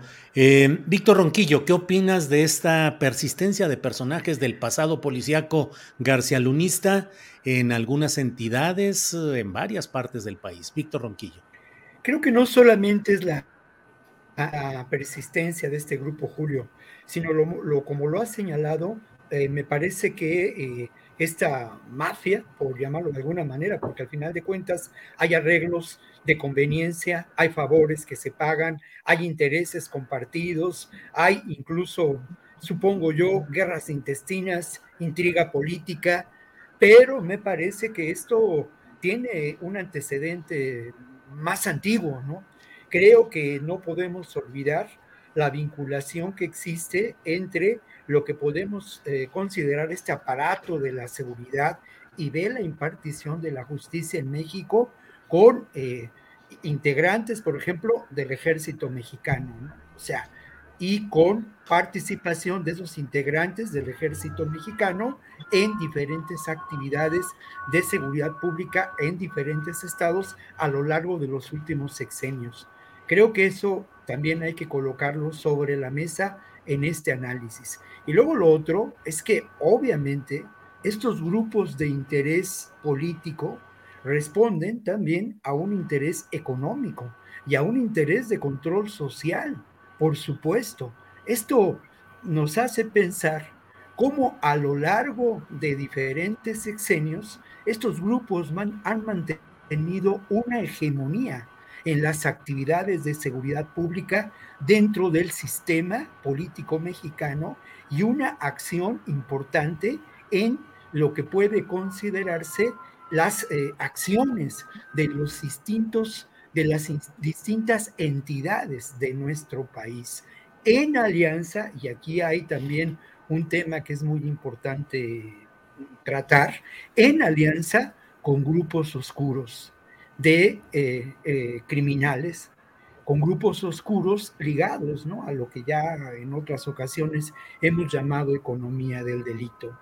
No es eh, para nada casual si uno investiga estos antecedentes de personajes como quien lamentablemente falleció esta mañana, que se encuentran estos vínculos, sí, con el grupo de García Luna, pero si uno investiga quiénes fueron los padrinos de eh, este personaje, entonces se encontrará que los nexos y que las conexiones son muy anteriores. El propio García Luna fue un hombre integrado al grupo de poder que existía dentro del CISEN, que tiene antecedentes con otros personajes ligados a esta realidad.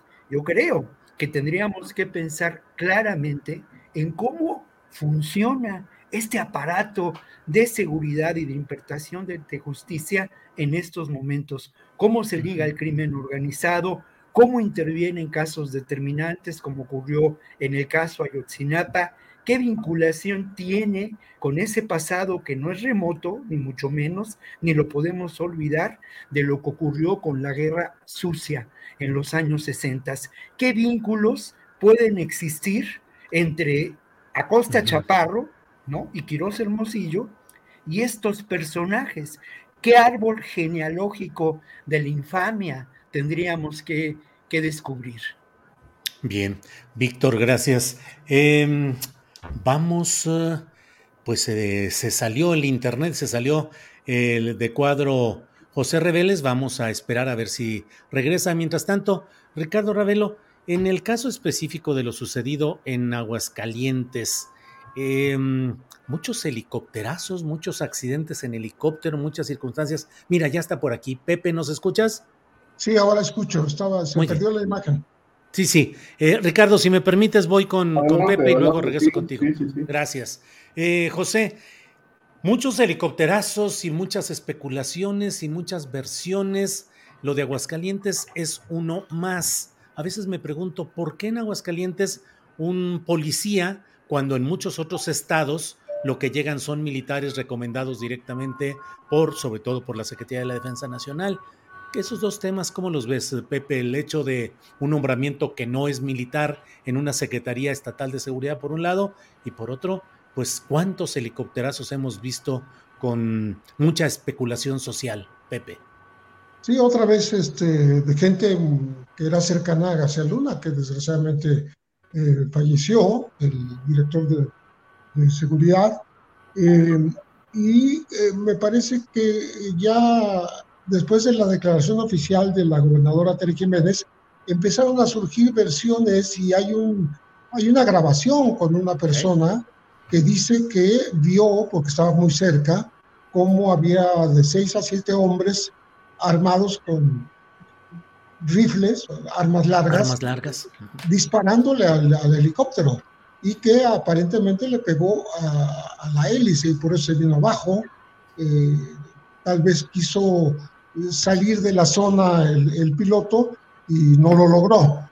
Eso es la, esto es la última versión que, que, se dio y me parece que vale la pena que se investigue. ¿Por qué? Porque el día anterior había habido un, un, em, enfrentamiento, eh, sobre todo con, gente que no fue capturada, que logró huir después de matar a tres personas. Una todavía parecía que iba a sobrevivir, pero se murió camino al hospital justamente en ese helicóptero, que, que no nada más trasladaba al jefe de seguridad, sino también eh, pues hacía veces de ambulancia cuando era necesario. Y eh, eso ocurrió apenas eh, ayer. Y hoy a las 8 de la mañana fueron a ver si encontraban, fueron a rastrear para buscar a los autores de esta agresión que causó, repito, tres muertos y fue cuando eh, los atacaron. Hay cierta lógica, porque si están siendo perseguidos algunas personas, eh, los medios los localizan, iban en motocicletas, pues eh, pudieron haber disparado y, provocar esta caída, ¿no? No es lo mismo que cuando se capturó a, recapturó a Rafael Caro Quintero, en donde este helicóptero la versión oficial quedó en que se le acabó la gasolina y no llegó a donde tenía que llegar y se, y se desplomó. Aquí eh, yo creo que vale la pena insistir en que se investigue, que no, eh, que no este, quede eh, como tal, fue en la frontera casi con, de Aguascalientes con Zacatecas.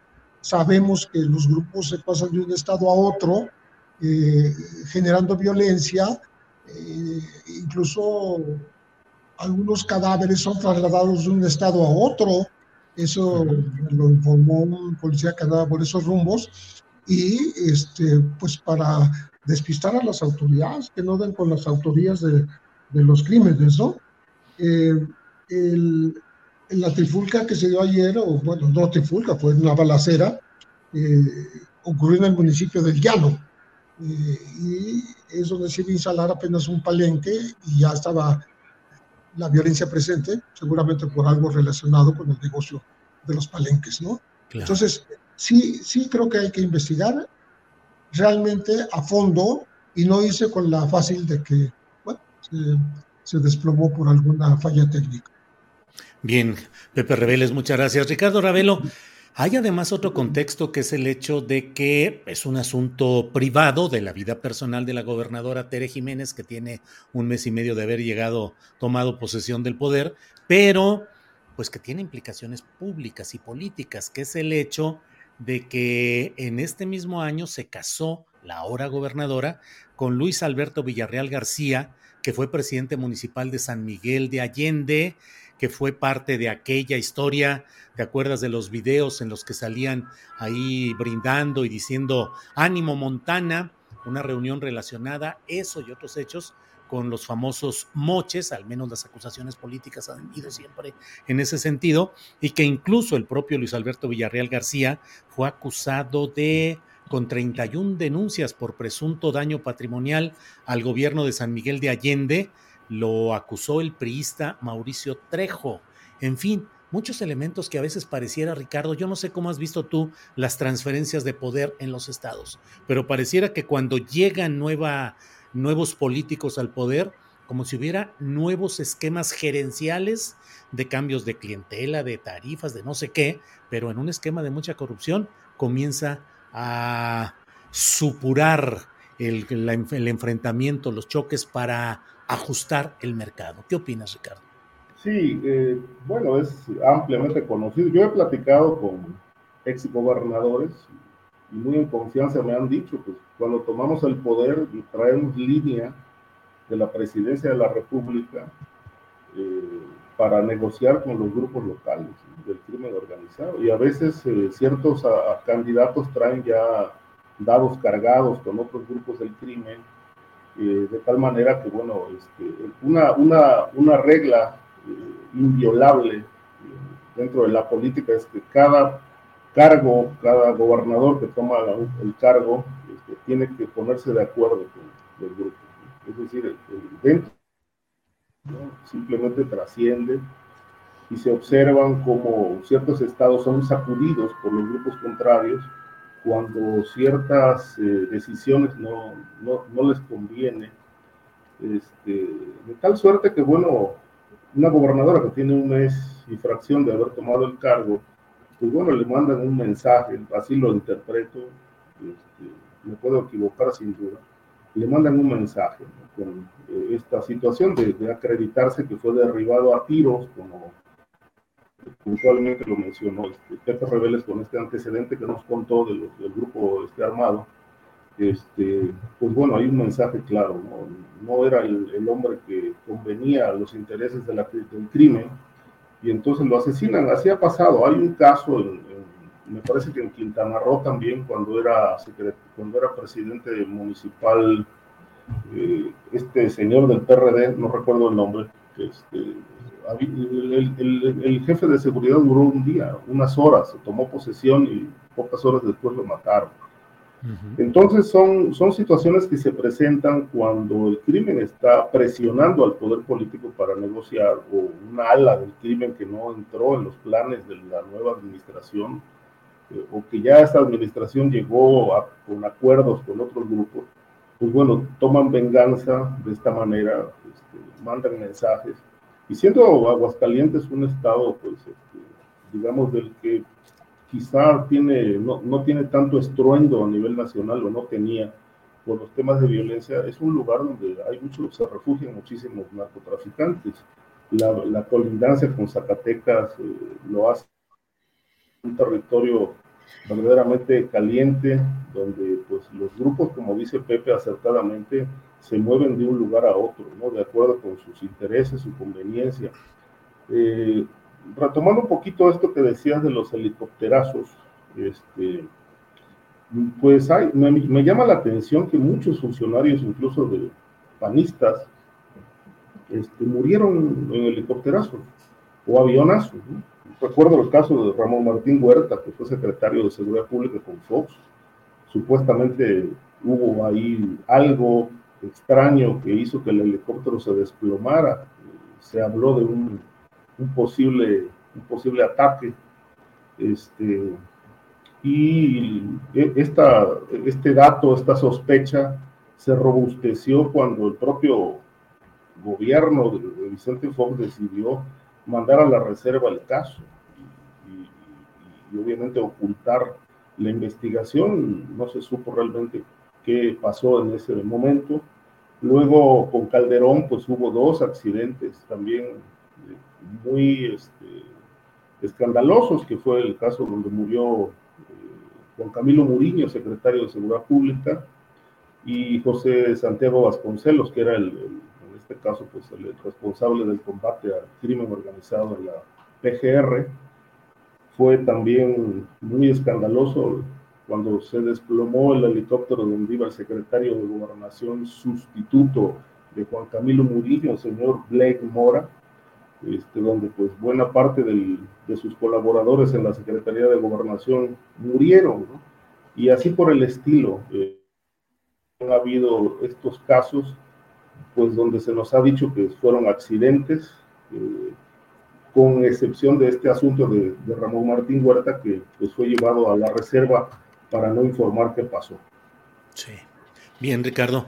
Eh, Víctor Ronquillo, sitios que están, que tienen ya rato calientes y ahora colindantes. Guanajuato, donde sabemos el alto nivel de, de hechos eh, criminales constantes, por una parte. Zacatecas, donde también lleva largo rato ahí caliente el asunto, y ahora pareciera que puede haber algunos vasos comunicantes que ahora se expresan en una entidad Aguascalientes normalmente muy tranquila o, poco referida en relación con este tipo de hechos. ¿Qué opinas, Víctor? Bueno, yo creo que es eh, que como lo mencionas, ¿no? Es poco referida. Yo también quisiera, bueno, primero es difícil, ¿no? Yo creo que no, no, a mí me cuesta trabajo aceptar especulaciones, ¿no? Como que presidentes de la República tiren línea a los gobernadores y los gobernadores establezcan líneas de negocios con algunos grupos criminales. Creo que no, no, no es así de, de blanco y negro, ¿no? Creo que hay muchos elementos que tomar en cuenta y creo que tenemos que tener, que tener un mayor rigor para interpretar estas realidades, ¿no? Entonces, sí creo, por otro lado, que sí, como lo mencionabas, hay, eh, lo dijiste de una manera muy sintética y clara, ¿no? arreglos gerenciales, arreglos de grupos de poder vinculados a, eh, a, los grupos de crimen organizados, a la dinámica de la propia realidad política carcomida por la corrupción. Sin duda, eso existe y me parece que no es la primera ocasión, es una constante, como lo referías tú y lo refería la colega que, entrevistaste, entrevistaste antes de entrar al aire, como en Aguascalientes a lo largo de este mes se ha centrado la violencia criminal, no ha crecido la intensidad de esta violencia criminal con el propósito, pues por una parte, de eh, mostrar músculo quizá, pero también de disputar el territorio. Esto es lo determinante, la disputa del territorio, ¿no?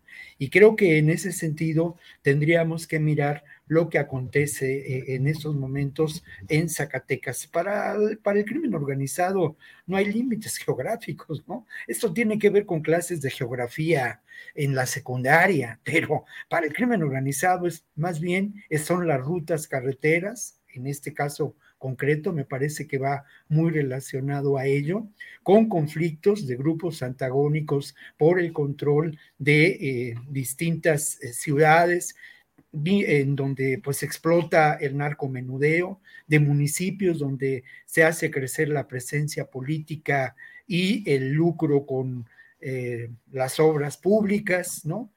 Una, un diagnóstico y una geografía del delito que ya hemos hecho en algunas ocasiones, ¿no? Luego, respecto a los helicópterazos, ¿no?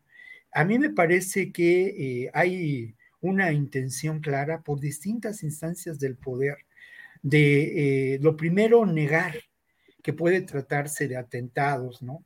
Y me parece que esta intención de negar que puede tratarse de atentados tiene que ver con no reconocer o la capacidad de fuego que pueden tener estas, estos grupos de crimen organizado.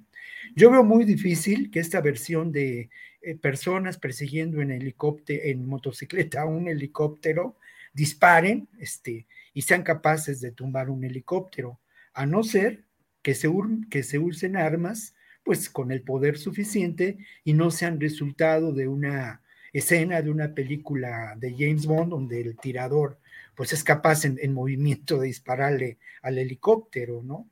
Y bueno, yo también creo que eh, lo que ocurrió con la falta de combustible en un hecho este, pues que es por demás eh, preocupante en el contexto de la captura de Caro Quintero, nos debe hacer pensar que hay algo más. Y luego el otro, un, crimen, un, helicópterazo que no mencionó Ricardo en su recuento, pues es el del exgobernador de, de, Puebla, ¿no? De Moreno Valle, eh, que además se da en un contexto político muy particular y que obviamente la versión oficial pues siempre ha quedado en entredicho, ¿no? Entonces, eh, el, fenómeno y lo que estamos viviendo en términos de este acontecer eh, y lo que hacemos en esta mesa que tiene un carácter de reflexión en torno a lo político criminal, nos debe llevar a pensar que esto que está ocurriendo, esta convulsión, también tiene que ver con el escenario político de eh, Zacatecas, de Guanajuato, con la presencia de la Guardia Nacional, con los conflictos por el territorio y lo que, pues, eh, uno lo puede llamar como quiera, ¿no? Uno puede decir que se está buscando construir la paz y que la Guardia Nacional avanza en el territorio para construir esa paz, o uno puede mirarlo desde otra perspectiva y pensar que lamentablemente el crimen organizado avanza con el control de territorios y se está librando hoy en día en este país, como en otros muchos países, lamentablemente, una guerra distinta a las guerras convencionales que, conocemos, ¿no? Guerras del siglo XXI en donde la participación de grupos criminales en alianza con instrumentos y organizaciones que corresponden a la acción política corrupta actúan. Claro. Bien, Víctor. Eh, José Reveles, Desde luego, si alguien quiere volver sobre cualquier punto de lo que estamos hablando de este tema Aguascalientes y los gobiernos estatales, adelante, ya lo saben, Pepe, lo que tuvieras que decir sobre esto. Y si no, vamos a ir pasando. Me parece que es importante también analizar el nuevo escenario que puede ofrecer al menos el asomo de Donald Trump que ha dicho que buscará la presidencia de la República en un segundo periodo discontinuo. Eh, ¿Qué podemos esperar? ¿Qué podríamos esperar de un tercer, de un nuevo periodo presidencial de Donald Trump en materia de migración, de apretarle a México más en la frontera, a los grupos criminales? Pepe, ¿qué reflexiones te hace el caso Trump?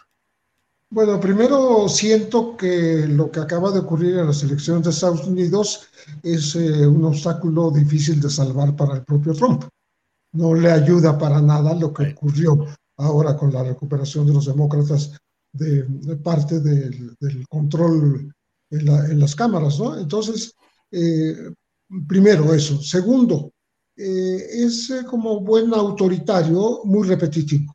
Está diciendo hoy lo que dijo en 2020, en 2021, y, refiriéndose a, a, México y refiriéndose al presidente Andrés Manuel López Obrador, que este, ellos lograron doblegarlo y que eh, además eh, pues le cae bien el presidente, pero pues, es un, socialista, dijo él. Y ya hubo una respuesta muy breve también de, Andrés Manuel diciendo, bueno, pues es un, es un, este, es un republicano, es un, un, un eh, ¿cómo se dice? Reaccionario, un hombre de derecha, pero que Una buena persona. Que es buena persona, que, se ha comportado educadamente. Bueno, lo cierto es que eh, Trump eh, insistió muchísimo, se acordarán todos ustedes, en la construcción del muro desde la campaña antes de llegar a la presidencia. Ya una vez en la presidencia, pues se encontró con un Congreso que no le daba los fondos suficientes, por un lado, eh, se encontró con otras dificultades em, de em, propietarios que no querían que pasara por sus terrenos y entonces tenía que recurrir a, pues argucias legales desde expropiación hasta compra de terrenos, pero que es muy tardado y su promesa se fue diluyendo, se fue perdiendo. Eh, estaba tratando de eh, ubicar exactamente el número de kilómetros que logró construir y mientras en unos eh, medios se habla de 300 millas, 480 kilómetros, que es, que es poco para los 3.200 kilómetros de frontera, este, también se, se menciona que mucho fue reconstruir lo que estaba deteriorado del muro ya existente desde tiempos de eh, anteriores de gobiernos demócratas incluso. Entonces, eh, solamente habría puesto cercas nuevas o, nuevos, eh, nuevas construcciones de muro en 129 kilómetros. O sea, nada, en comparación con las promesas. Entonces, repito, yo no veo, mm, mm, no la veo fácil para Trump, para que llegue nuevamente a la, la presidencia. Y pues si llegase, si vamos a, a, sufrir un poco sus embates, sobre todo con lo que tiene que ver con la, las leyes migratorias. Eh, no quiere que nadie pase la frontera, quiere hacer de México el país seguro eh, y que aquí queden los migrantes, vengan de Venezuela, vengan de Cuba, vengan de Brasil, de Colombia, de, de todo Centroamérica. Entonces, eh, eh, hay que estar preparados, pero uh, repito que el pronóstico que, que, a mí me da, este, viendo lo que está ocurriendo en Estados Unidos, es que el, el señor no va a llegar. Bien, José, gracias. Ricardo Ravelo, ¿qué opinas pues del retorno del hombre naranja y las implicaciones que podría tener en los temas de migración y de combate al crimen organizado, pero aún algo más, aunque no fuera él, eh, los republicanos de nuevo en la presidencia de Estados Unidos, ¿qué podría implicar para nosotros en este juego de válida especulación política sobre escenarios futuros que podrían darse, Ricardo? Mira, eh, yo creo que a Trump no se le puede dar por muerto. Es decir, este, cuando la pasada elección del 2016 pues, se dijo también que no tenía posibilidades y finalmente fue construyendo los puentes necesarios para llegar al poder. Eh, ahora se sabe que con el apoyo de los rusos, que es una, una alianza ahí que, pues, cuestionada, etcétera, pero que, bueno, fue, influenció muchísimo, según se afirma en la elección anterior, donde él fue electo, elegido presidente de Estados Unidos. Eh, las posibilidades, en efecto, eh, disminuyeron ahora con los resultados electorales donde los demócratas eh, pues, obtuvieron el control de las cámaras, eh, algo distinto habría ocurrido si, los republicanos hubieran eh, ganado, digamos, el control legislativo. Este, quizá esto le, hubiera dado a Trump una plataforma mucho más sólida para construir un proyecto hacia la presidencia de Estados Unidos. Este, sin embargo, bueno, eh, parece que pues pese a esta aparente desventaja, pues él está dispuesto a, a, competir y a jugársela, aun cuando está muy cuestionado también por el hecho de que hay otros rostros republicanos que han construido carreras políticas, pues eh, ven limitadas sus posibilidades de llegar a la presidencia mientras Trump esté allí levantando la mano. Eh, ¿Qué nos puede esperar? Yo creo que regresaría a esa política un tanto autoritaria que vimos en su periodo gubernamental con, eh, con, respecto a México.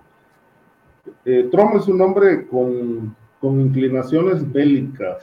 Este, hay que recordar, por ejemplo, que una de las uno de los planteamientos en los que insistió eh, con respecto al gobierno mexicano es que Estados Unidos quería que México declarara a los cárteles como grupos terroristas para poder tener injerencia en el combate, en que no estaban de acuerdo con las políticas de abrazos y no balazos del actual régimen por la falta de resultados, que en efecto hasta hoy prevalece. Pero bueno, esto no se logró, hay que también recordar, como Pepe lo mencionó también, los embates en cuanto a la construcción del muro, pero no, en campaña dijo que el muro lo, iba a, lo tendría que pagar México, es decir, que México tenía que destinar los fondos para construir ese muro. En tanto esto no se hacía, pues eh, le exigieron a México trabajar en el tema del freno a la migración, con todo aquello que vimos de las eh, políticas de, pues hasta cierto punto represivas por parte de la policía para contener, porque había la amenaza ya cantada, declarada de que si no se detenía esto, este, iba a haber multas, ¿no? se iban a aplicar aranceles a las exportaciones. Entonces fue pues una, relación muy tirante, eh, bastante conflictiva, este, aunque bueno, el presidente eh, actual López Obrador pues siempre dijo que tenía una buena relación con Trump y parece que le fue mejor en, esa etapa con Trump que ahora con Biden. Eh, con Biden hay una política diferente, una, una política de construcción, pues de, construcción de proyectos, de inversiones en la región centroamericana para construir estas eh, cortinas que impidan o frenen o le motiven a la gente más a quedarse en sus países que a salir a la llamada aventura en busca del sueño americano. Pero creo que yo no considero que Trump vaya a cambiar. Él habla de regresarle la grandeza a Estados Unidos, como si lo hubiera perdido. Este, pero bueno, finalmente hay que recordar y decir también que pues, Trump es un auténtico populista. Este, creo que por eso se identifica bastante con López Obrador y hay este, estas simpatías hacia el actual presidente mexicano. Bien, Ricardo, gracias. Víctor Ronquillo, ¿cómo ves? ¿De qué te estás riendo, Víctor? A ver. Me río de, esta comparación, o sea, es francamente gratuita, ¿no? Entre, entre el populismo pro Trump y el populismo López Obrador, francamente es, es pues no, no, ahora sí que no ha lugar, ¿no? Creo que habría que pensar y reflexionar claramente sobre la palabra populismo y lo que implica. Es una aseveración francamente, eh, pues no solamente conservadora, reaccionaria y fuera de lugar. Por eso, por eso me causa risa, porque en lugar de causarme enojo. ¿no? O sea, la también hay populismo de derecha. No, pues por supuesto, pero aparte el, populismo viene de la derecha y viene del neofascismo. y ese discurso de odio, ese discurso de odio genera esas tensiones. El, populismo, el populismo el populismo estalinista y el populismo eh, de Mussolini se identifican pero hay distancias entre lo que podemos considerar la construcción de alternativas de una política social en este gobierno, ¿no? Y este, ¿no? Y el, populismo, y el populismo de tu presidente también, no lo dejes fuera. Bueno, Déjenme tomar la palabra en relación al otro tema, porque ya tenía yo alguna argumentación. Pero, Víctor, eh, ¿aceptas que pueda haber populismo en el actual gobierno? Eh, no quiero ser absoluto y no puedo decir que no, sí, pero no creo que la política social del actual gobierno esté animada por el populismo, ¿no? Ni tampoco creo que en su base el, proyecto de transformación de este país esté animado por ello. Insisto mucho, además, en algo que, creo que es fundamental, ¿no? Hay que construir una alternativa social, política, histórica a la crisis brutal en que nos dejó sumido el anterior régimen, ¿no? O sea, ahí sí. Ahora, volviendo un poco al tema de Trump, que me parece importante señalar y creo que se deja de lado, es que después de los resultados electorales en las recientes elecciones eh, en Estados Unidos, Trump lo que está construyendo es una alternativa fuera de la institucionalidad eh, democrática, de manera entrecomillada, en Estados Unidos, ¿no? Fuera del aparato político. Y esto es eh, muy importante señalarlo porque esto nos remite a la acción de la toma del, del Capitolio, ¿no? A la toma de las instituciones en enero de hace un par de años, ¿no? Creo que esto es eh, muy, muy preocupante y que tensa mucho las relaciones de un sistema político en Estados Unidos en franca decadencia y en evidente crisis.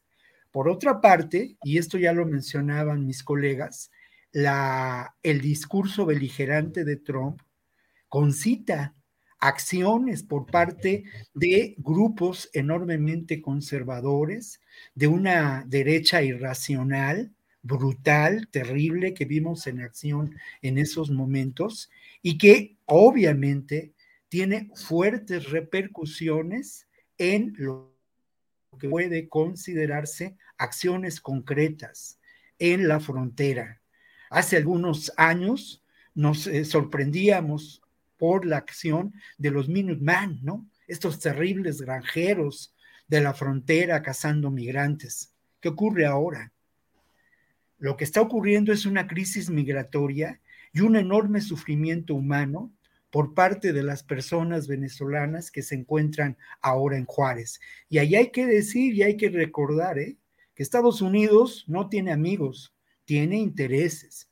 Y esta crisis migratoria que se está sufriendo ahora en, en, la carne de los venezolanos, en la sangre de los venezolanos, en el dolor de ellos subsistiendo en un campamento allí en la frontera de Juárez, bueno, tiene que ver con los arreglos políticos establecidos para abastecerse de petróleo a través de empresas transnacionales y en acuerdo entre el gobierno de Biden y el gobierno de Maduro.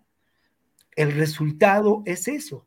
Apretemos las tuercas y exijamos que ahora los migrantes venezolanos vengan con los papeles, entre comillas, arreglados y con la ayuda de un padrino restringiendo las posibilidades de los migrantes venezolanos que huyen de condiciones, y ahí sí es innegable, de condiciones de una absoluta ah, limitación, precariedad en la sobrevivencia.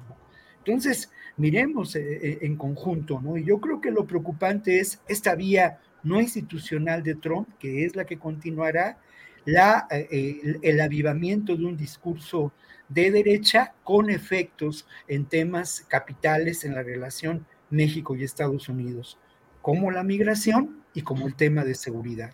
Bien, gracias, Víctor. Eh, José Reveles, eh, se vienen pues ya se va el ministro presidente de la Suprema Corte de Justicia, Arturo Saldívar, que por cierto ha andado muy movido con temas de género y de diversidad y creo que está cerrando con una campaña publicitaria de ministro buena onda, pero finalmente pues ya termina en enero del año que entra será la elección de quien quede para presidir la Suprema Corte de Justicia de la Nación. ¿Cuál será el saldo desde tu punto de vista, José Reveles, del paso de Arturo Saldívar? Por la presidencia de la Corte? Yo creo que él intentó quedarse, ya no pudo, la verdad sí quería, pero pues eh, trató de convencer a sus eh, pares y fue imposible, ¿no?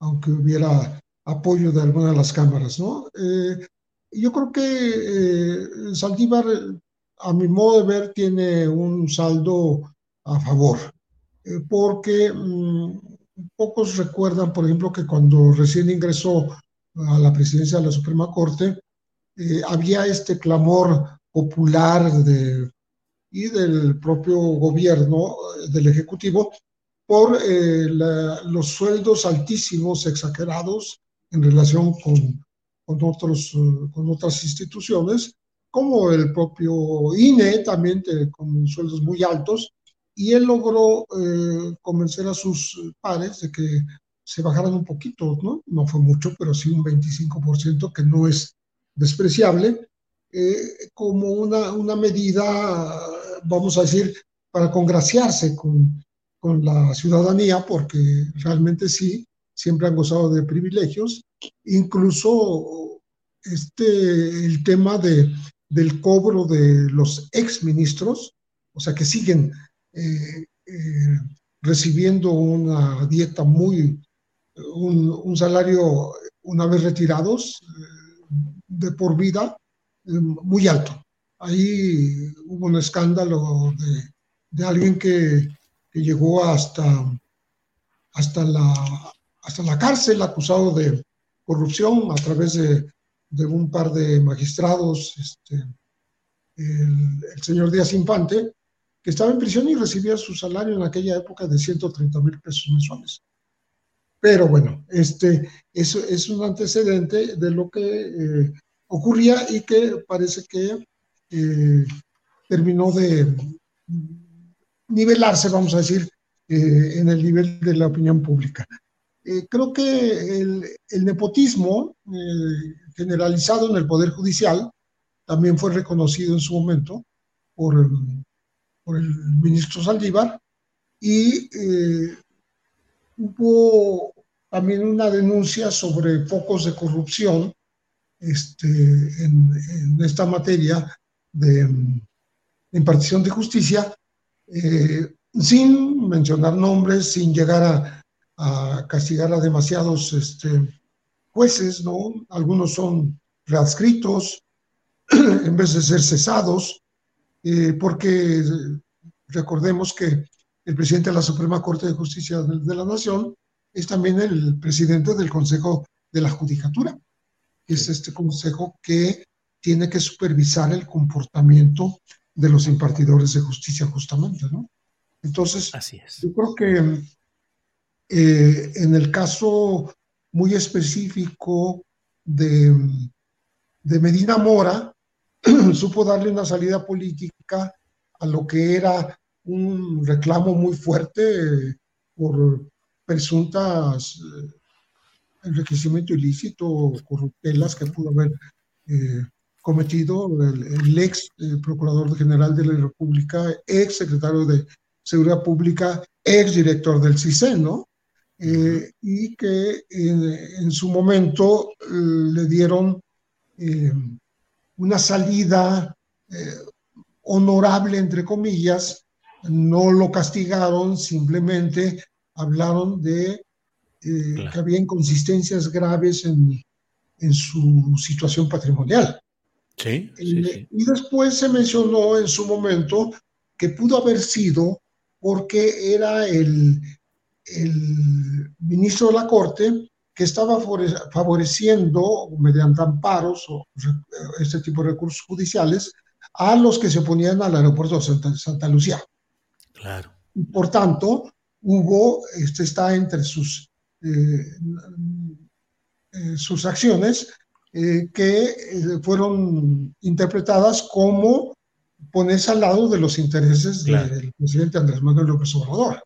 Claro, De alguna manera hay quien los identifica, vamos a decir, desde el punto de vista político, sin que el ministro, por supuesto, sea un personaje partidario, pero que sí esta simpatía ideológica, este eh, eh, coqueteo, vamos a decir, entre eh, jefes de dos poderes en este país, sí, llegó a dar de qué hablar, ¿no? Claro y, claro. y, de ahí que se le atribuyera justamente al presidente de la República estar promoviendo la prolongación del mandato de Saldívar.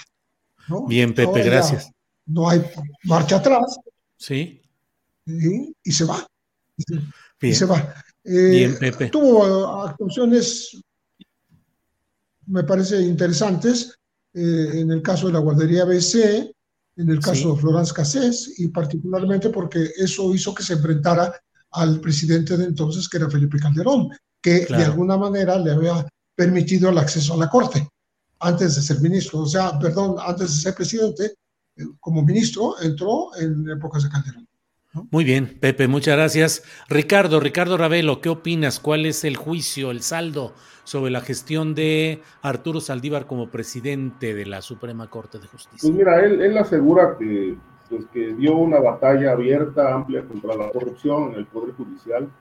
Creo que intentaron, ¿no? Intentaron pues, poner orden eh, en, el Poder Judicial, que era un, pues, un, una, un organismo que venía arrastrando muchos cuestionamientos por, por, servir a intereses oscuros, pero me parece que, no logró el objetivo Saldívar. Este, yo conozco algunos casos de sentencias donde los jueces pues, han brincado decisiones que, pues, que a todo a, todas luces eh, están manejadas y estimuladas por la corrupción.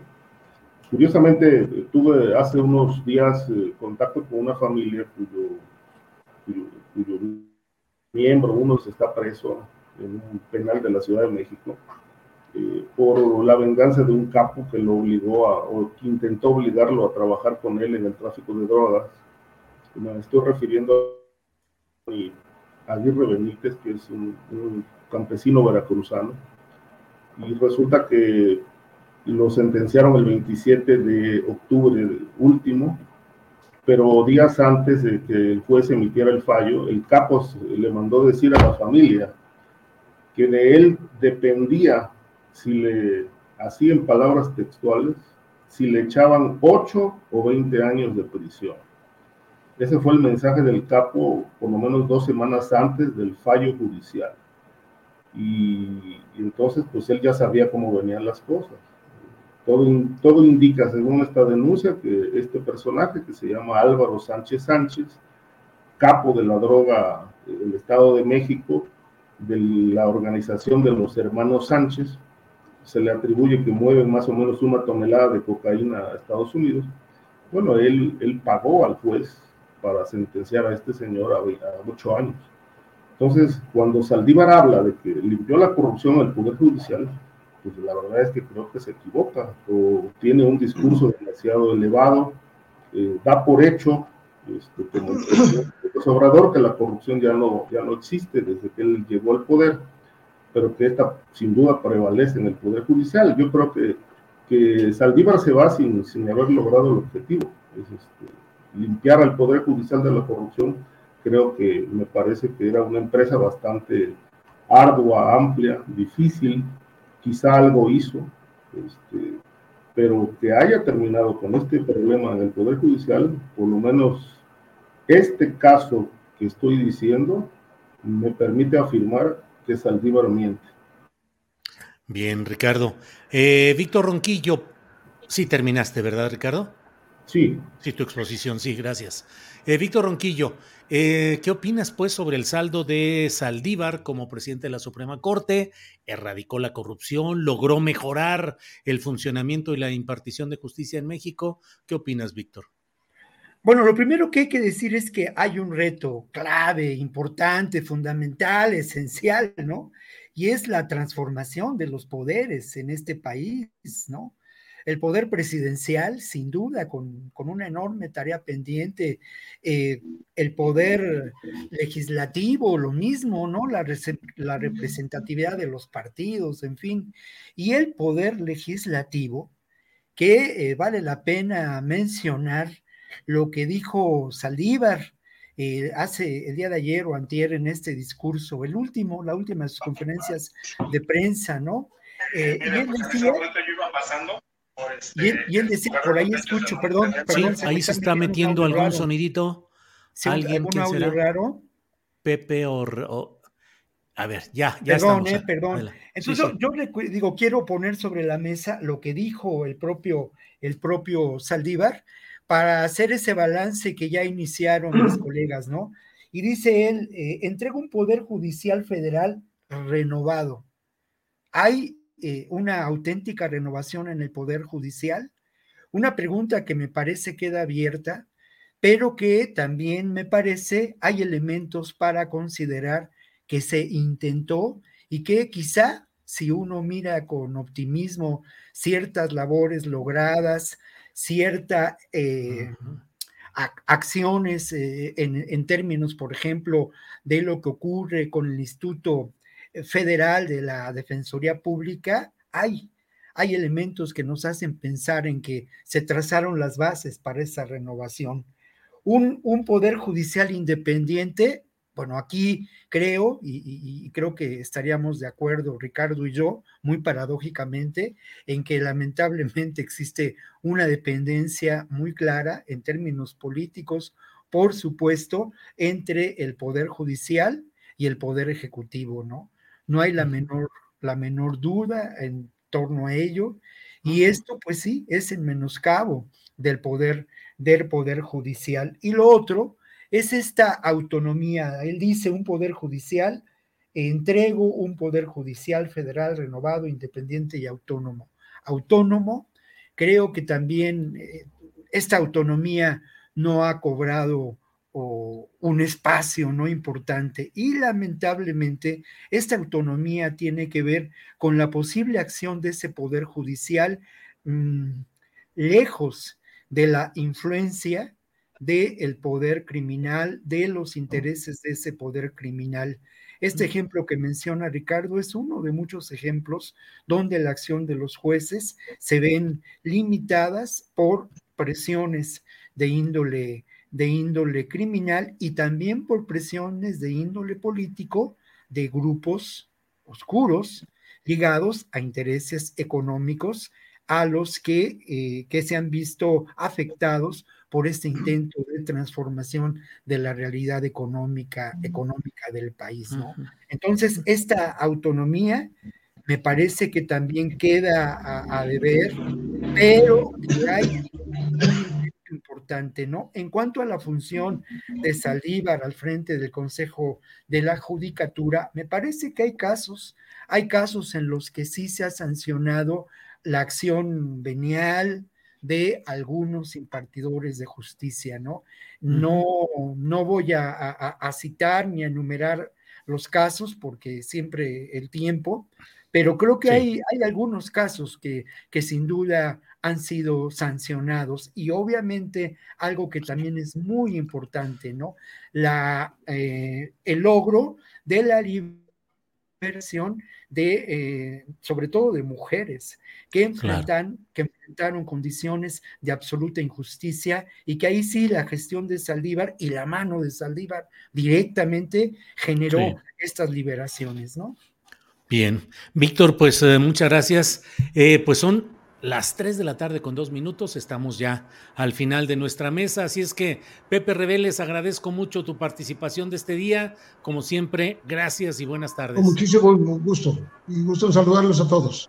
Gracias, Pepe. Ricardo Ravelo, gracias y buenas tardes. Gracias, Julio. Pues siempre un placer estar en esta mesa. Saludos para mi amigo Pepe y mi amigo Víctor Ronquillo. Que tengan buen fin de semana. Y para ti también, Julio. Gracias, igualmente. Víctor Ronquillo, gracias. Buenas tardes.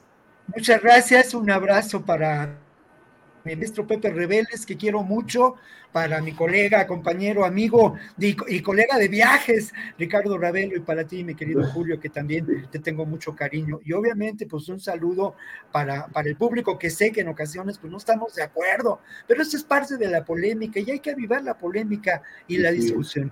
Muchas gracias. Así es, que así sea. Gracias a los tres, Pepe, Ricardo, Víctor. Hasta pronto. Hasta luego.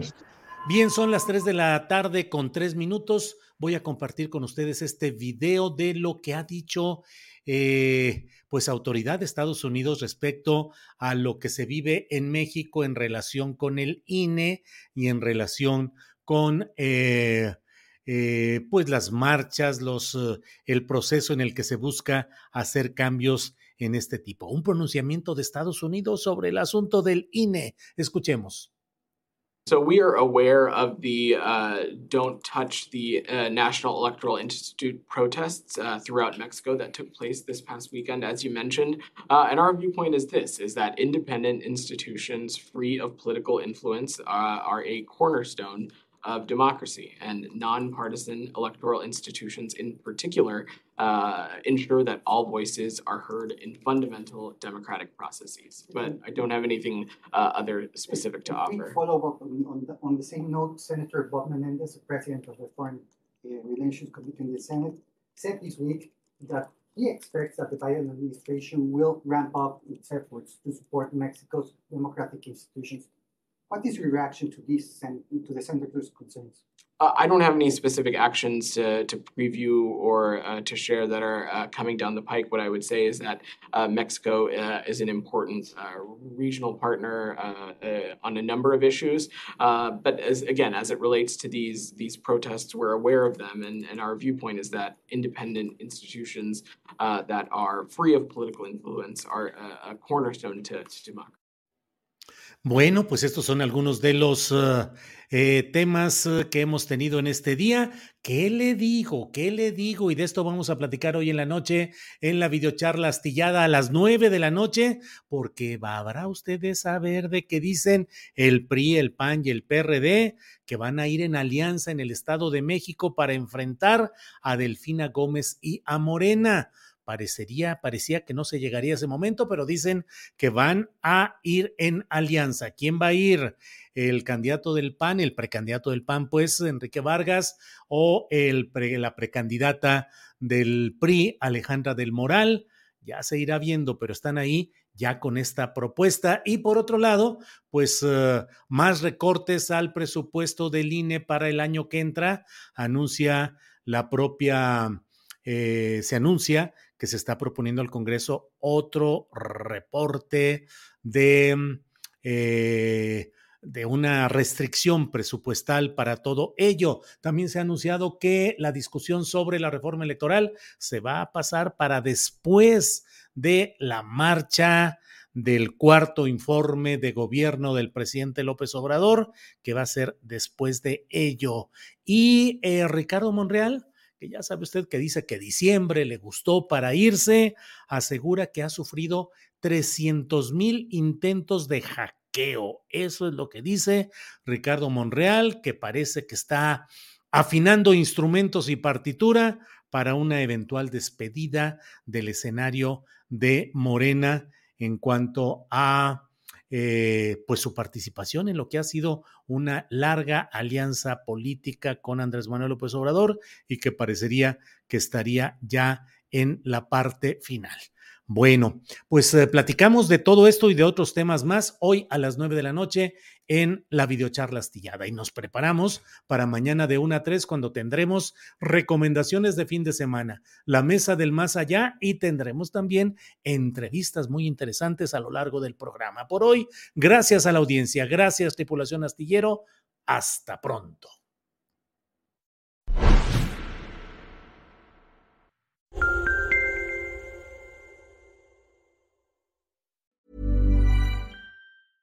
Hey, it's Paige DeSorbo from Giggly Squad. High quality fashion without the price tag. Say hello to Quince.